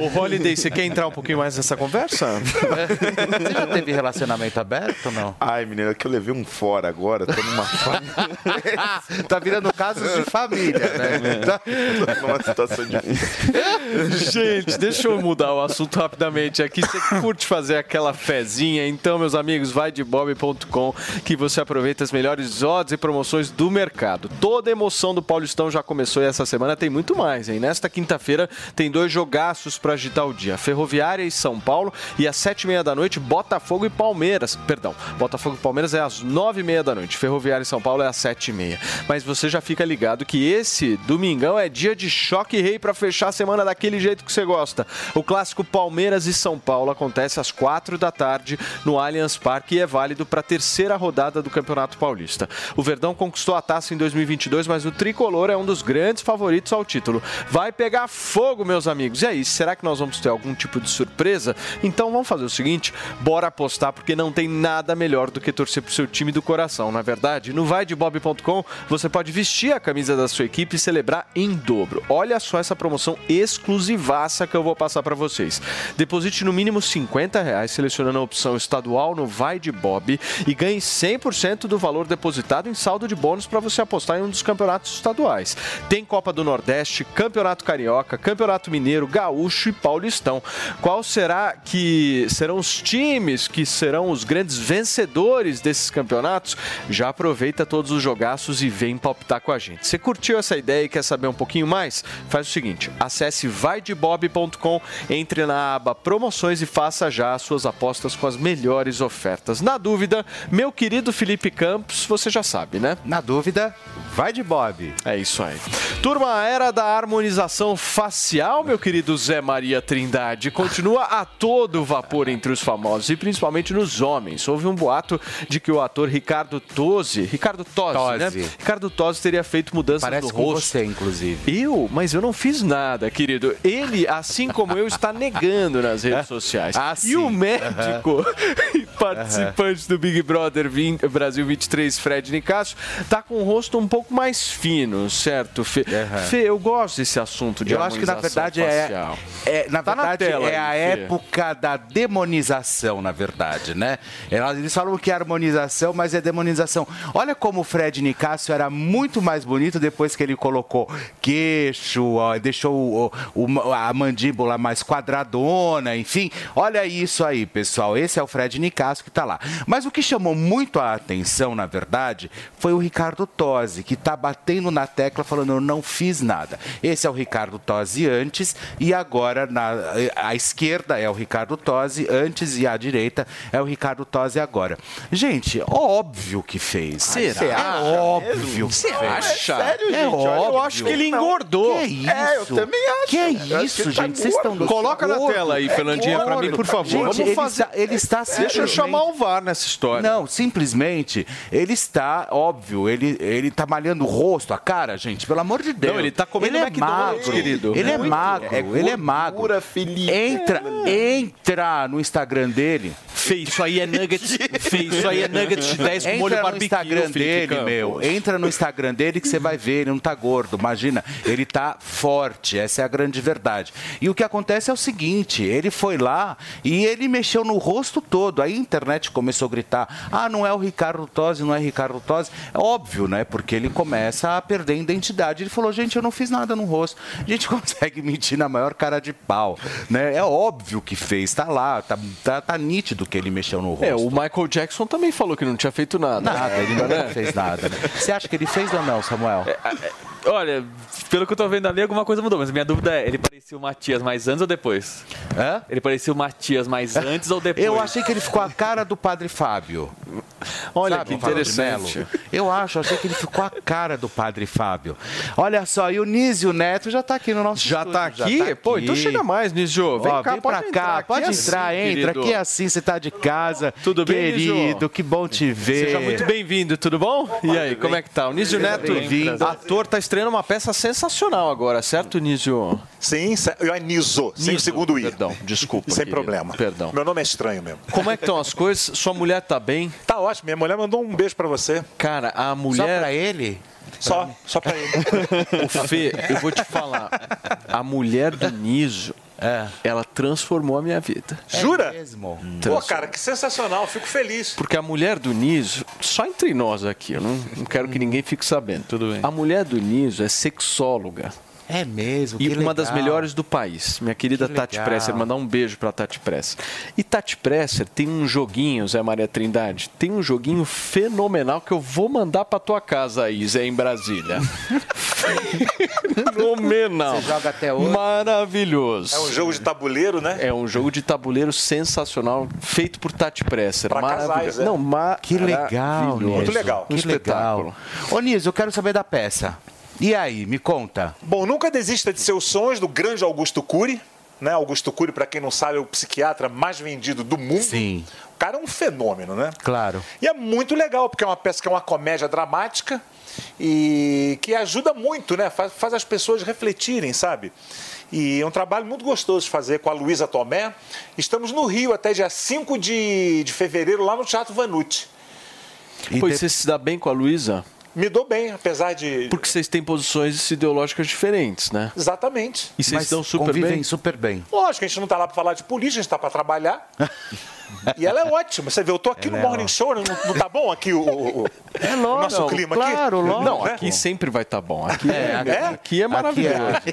Aqui a gente recebe todo mundo. E quando que vocês vêm para São Paulo, Niso? Olha, a gente, na verdade, já fez aqui. Vamos fazer lá até dia 5 e a gente volta aqui na segunda semana de fevereiro. Olha no que Santo legal. Agostinho. Que legal. E a peça fala sobre o quê? Me conta, assim, o, o enredo maior de toda essa... É sobre uma psiquiatra, que é a, que é a Luísa, que tem muitos conflitos com a filha, com o ex-marido. Uhum. E ela, é, através desse problema, começa a fazer um monte de questionamentos. E eu faço o Curi, além de um outro personagem. Tá. Então são os conselhos que ela dá. Você vai realmente é, é, entendendo várias coisas sobre sonhos, desejos, sobre Que você legal. administrar, administrar seus, seus, seus, pensamentos, seus sonhos. É bem interessante, Que viu? legal, que Muito legal. terapêutico. Você já fez harmonização? Porque a gente tava falando do É. Ricardo Tosi. Eu acho que ele fez, hein? facial. Eu fiz, mas já, já acabou o efeito. Já. Já. Foi dura um tempo, né? Dura? É dura, né? Aham. Você Ô, Niso, sabe? mas você tá bonito, Niso. Então, tá Obrigado, lindo. pô. Tá muito bem. Pegava? Agora. Eu acho que, né, nesse momento, talvez não seja Falar de melhor. política, talvez seja. Posso não falar, não é uma questão política. Não quero de maneira nenhuma é, criar esse tipo de provocação aqui no programa. Mas e a Lei Rouanet, hein, Niso? E essa liberação de um bilhão de reais, como é que você vê? Cara, eu acho a Lei Rouanet extremamente útil, né? Mas virou essa coisa, né, de que nós somos mamadores. Porque tem muita gente que acha que a Lei Rouanet é um Bolsa Família de artista. Aham. Tem gente que acha que é uma Isso é mesada. bom, hein? Tem, Bolsa tem Família. gente que acha que é uma mesada que o artista ganha por mês do governo. E não é nada disso, gente. A Lei Rouanet é uma lei de incentivo, onde você escreve seu projeto e se você conseguir captar pela iniciativa privada, ou seja, um banco, seja o que for, você, essa, essa pessoa que fez esse aporte vai ter uma, um desconto no imposto de renda. Né? Logicamente, algumas pessoas usaram de forma errada. Isso, Nós vivemos num país de pilantras. Infelizmente, né? Não é verdade? Mas são uma minoria, cara. A grande maioria usa de, de forma, usa de forma correta. Né? E não tem esse papo de escreve na Lei Rouanet, você bota 200 conto no bolso. Não é isso, cara. Se informe um pouco melhor né? para saber o que é a Lei Rouanet, que é extremamente importante. E sendo bem usada, pô, são festivais de teatro, festival de música, é, é- é- é- é uma mostra de, de artes plásticas, teatro, né? É muito importante, é uma lei de incentivo à cultura. É isso. Você acha isso, Holiday? É, eu, eu na verdade quero até fazer uma pergunta pro Niso Por no, favor. no seguinte sentido. É, an- antes, só pra, só pra dizer uma coisa, uma coincidência interessante. Eu tava ouvindo um audiobook narrado pelo Niso. Jura? Qual que é o foi? no armário do Vaticano. Nossa, esse audiobook é, espetacular. 5 horas lá e narra muito bem, espetacular. Olha, Esse- só antes de você fazer a sua pergunta, deixa eu só me despedir de quem nos acompanha pelo rádio. Muito obrigado pela sua audiência. A gente se vê amanhã, são 11 horas e 54 minutos. Por favor. É, mas a pergunta que eu quero fazer é, o- é o seguinte: é, realmente a Lei Rouanet é importante para esse incentivo e, e para o estímulo à cultura. É, mas você não acha que o foco dessa verba deveria ser para aqueles artistas que estão começando? Isso é, para aqueles que têm menos visibilidade? Eu acho que também. Eu acho que também, né? Porque os artistas que estão também, que são conhecidos, precisam de patrocínio também. Né? E tem gente que fala assim: ah, senão, você não pode cobrar ingresso se você usar a Lei Rouanet. Como não, gente? A Lei Rouanet é usada para você. Ele é só um incentivo. pa- Não, e pagar, você pegar o patrocínio e pagar as despesas da- que, que é o que uma produção tem. E, e teatro é um entretenimento, é um negócio como outro qualquer, você tem que ter lucro, né? Sim, mas se você é famoso, você vai conseguir o dinheiro muito mais fácil, né? A- a- e nós estamos falando aqui de um dinheiro que o Estado deixa de receber. Quer dizer, você acha justo que um artista consolidado, famoso, rico, muitas vezes, se utilize de um dinheiro que poderia não, estar indo para uma área essencial? Os que, os que têm jatinho, É, pois é, os é que disso que os que iate, realmente não. claro. é. Mas os É. normais, como, como eu, por exemplo, sou um cara conhecido, mas eu preciso de patrocínio, pô. Né? É lógico. E realmente não tem como bancar um, um- um- um espetáculo, né? Então a gente precisa de patrocínio. Agora, o mais difícil da Lei Rouanet, você escrever na lei, é relativamente fácil, extremamente burocrático, né?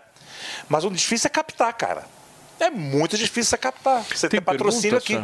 Tem pergunta? Né? Assim, essa é uma conclusão que é como é importante a gente ouvir quem entende do assunto, porque Lei Rouanet, assim, é, é- é alvo. As, as maiores fake news aí dos últimos anos têm a ver com Lei Rouanet sobre, sobre cultura, né? E a Não, gente tem, ouve- gente, tem gente que fala, agora você vai ter que trabalhar, bicho. Acabou a mamata. se, não paga, se não trabalhar, eu não pago nada, bicho. Eu não, não, não pago escola da minha filha. Como, como- Quem te assiste muito é a Maria Trindade, né, Zé? Ô, Zé, mais. tô vendo ele por aqui, ó. Tudo bom? Tá fechado. Acho que nós não estamos ouvindo Tá, o Zé tá, aqui no é, ele estúdio. tá o microfone dele. Ah, Zé, seu microfone. Pode Seu abrir o teu microfone tá- microfone, tá Zé. fechado. Se Acho você abrir, microfone- fica mais legal. Aí, Zé. agora Aê. foi. Não, não é o problema do Não Zé, é mas tudo bem, daqui a do Zé. pouquinho o Zé vem. Cadê o nosso Alexandre Borges? Está aí, o Alê?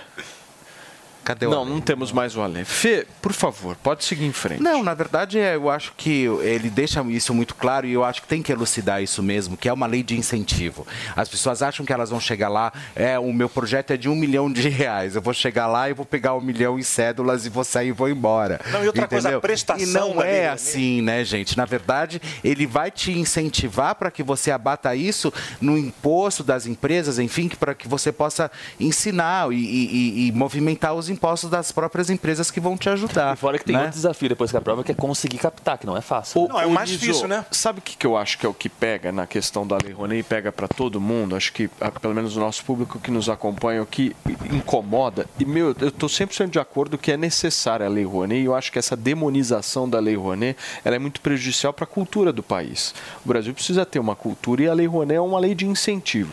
Agora, o que incomoda, eu acho que uma boa parcela da sociedade, é um certo companheirismo, uma certa patota, uma- um certo direcionamento ideológico específico Tipo a para um do Dendê. determinado grupo, entendeu? Isso é um negócio que eu acho que incomoda, que a gente precisa superar isso. Então, tipo, nós temos que ter artistas que sejam de direita, de esquerda, de centro, e essas pessoas elas precisam de alguma forma serem incentivadas. Agora, eu acho que a gente viu no passado artistas muito Nichados. relacionados, muito apoiadores do determinado governo se beneficiando disso. Eu acho que isso foi. É, mas aí que tá algo a, a lei, né? entendeu? É, é relativamente fácil você conseguir inscrever seu projeto na lei. É, é, é, Sim. é burocrático, né? Mas aí entra a iniciativa privada que, que- É. quem, quem é que está dando patrocínio para essas pessoas? Aí que eu acho que. que- aí, aí eu acho que não é culpa da Lei Rouanet. A entendeu? gente tem 10 segundinhos, eu só queria que você pudesse passar o serviço da peça, para que as pessoas possam comprar o ingresso. Onde é que a gente consegue te assistir? Lá no Teatro Vanucci, no Shopping da Gávea, no Rio. Oba! E os ingressos estão à venda no Simpla. Boa. Vão assistir que vocês vão gostar, é uma peça muito legal. O nome da peça? Nunca desista de seus sonhos. Boa. E só para encerrar sobre a lei. E vem para São Paulo? Vem para São Paulo na primeira semana de, de fevereiro. Boa. E só para encerrar, a prestação de conta é muito complicada e muito é- rígida. Isso é verdade. Entendeu? Niso! Turma, nós entrevistamos Niso Viva, Neto, filho de que Chico legal! Anísio, nosso queridíssimo Niso. Um beijo pra Tati Presser também. Valeu, Tati, um Samuel beijo. Puncher participou com a gente aqui do Morning Show. Muito obrigado ao Metrópolis que cedeu esse sensacional jornalista para participar com a gente. Zé Maria Trindade, o Ale Borges e o nosso Fernando Holliday. A gente se vê amanhã, sexta-feira. Obrigado pela audiência, pela companhia. Tchau. Opinião dos nossos comentaristas não reflete necessariamente a opinião do Grupo Jovem Pan de Comunicação. Realização Jovem Pan News. With the Lucky Land slots, you can get lucky just about anywhere. This is your captain speaking. Uh, we've got clear runway and the weather's fine, but we're just going to circle up here a while and uh, get lucky. No, no, nothing like that. It's just these cash prizes add up quick. So I suggest you sit back, keep your tray table upright, and start getting lucky. Play for free at LuckyLandSlots.com. Are you feeling lucky? No purchase necessary. Void where prohibited by law. 18 plus terms and conditions apply. See website for details.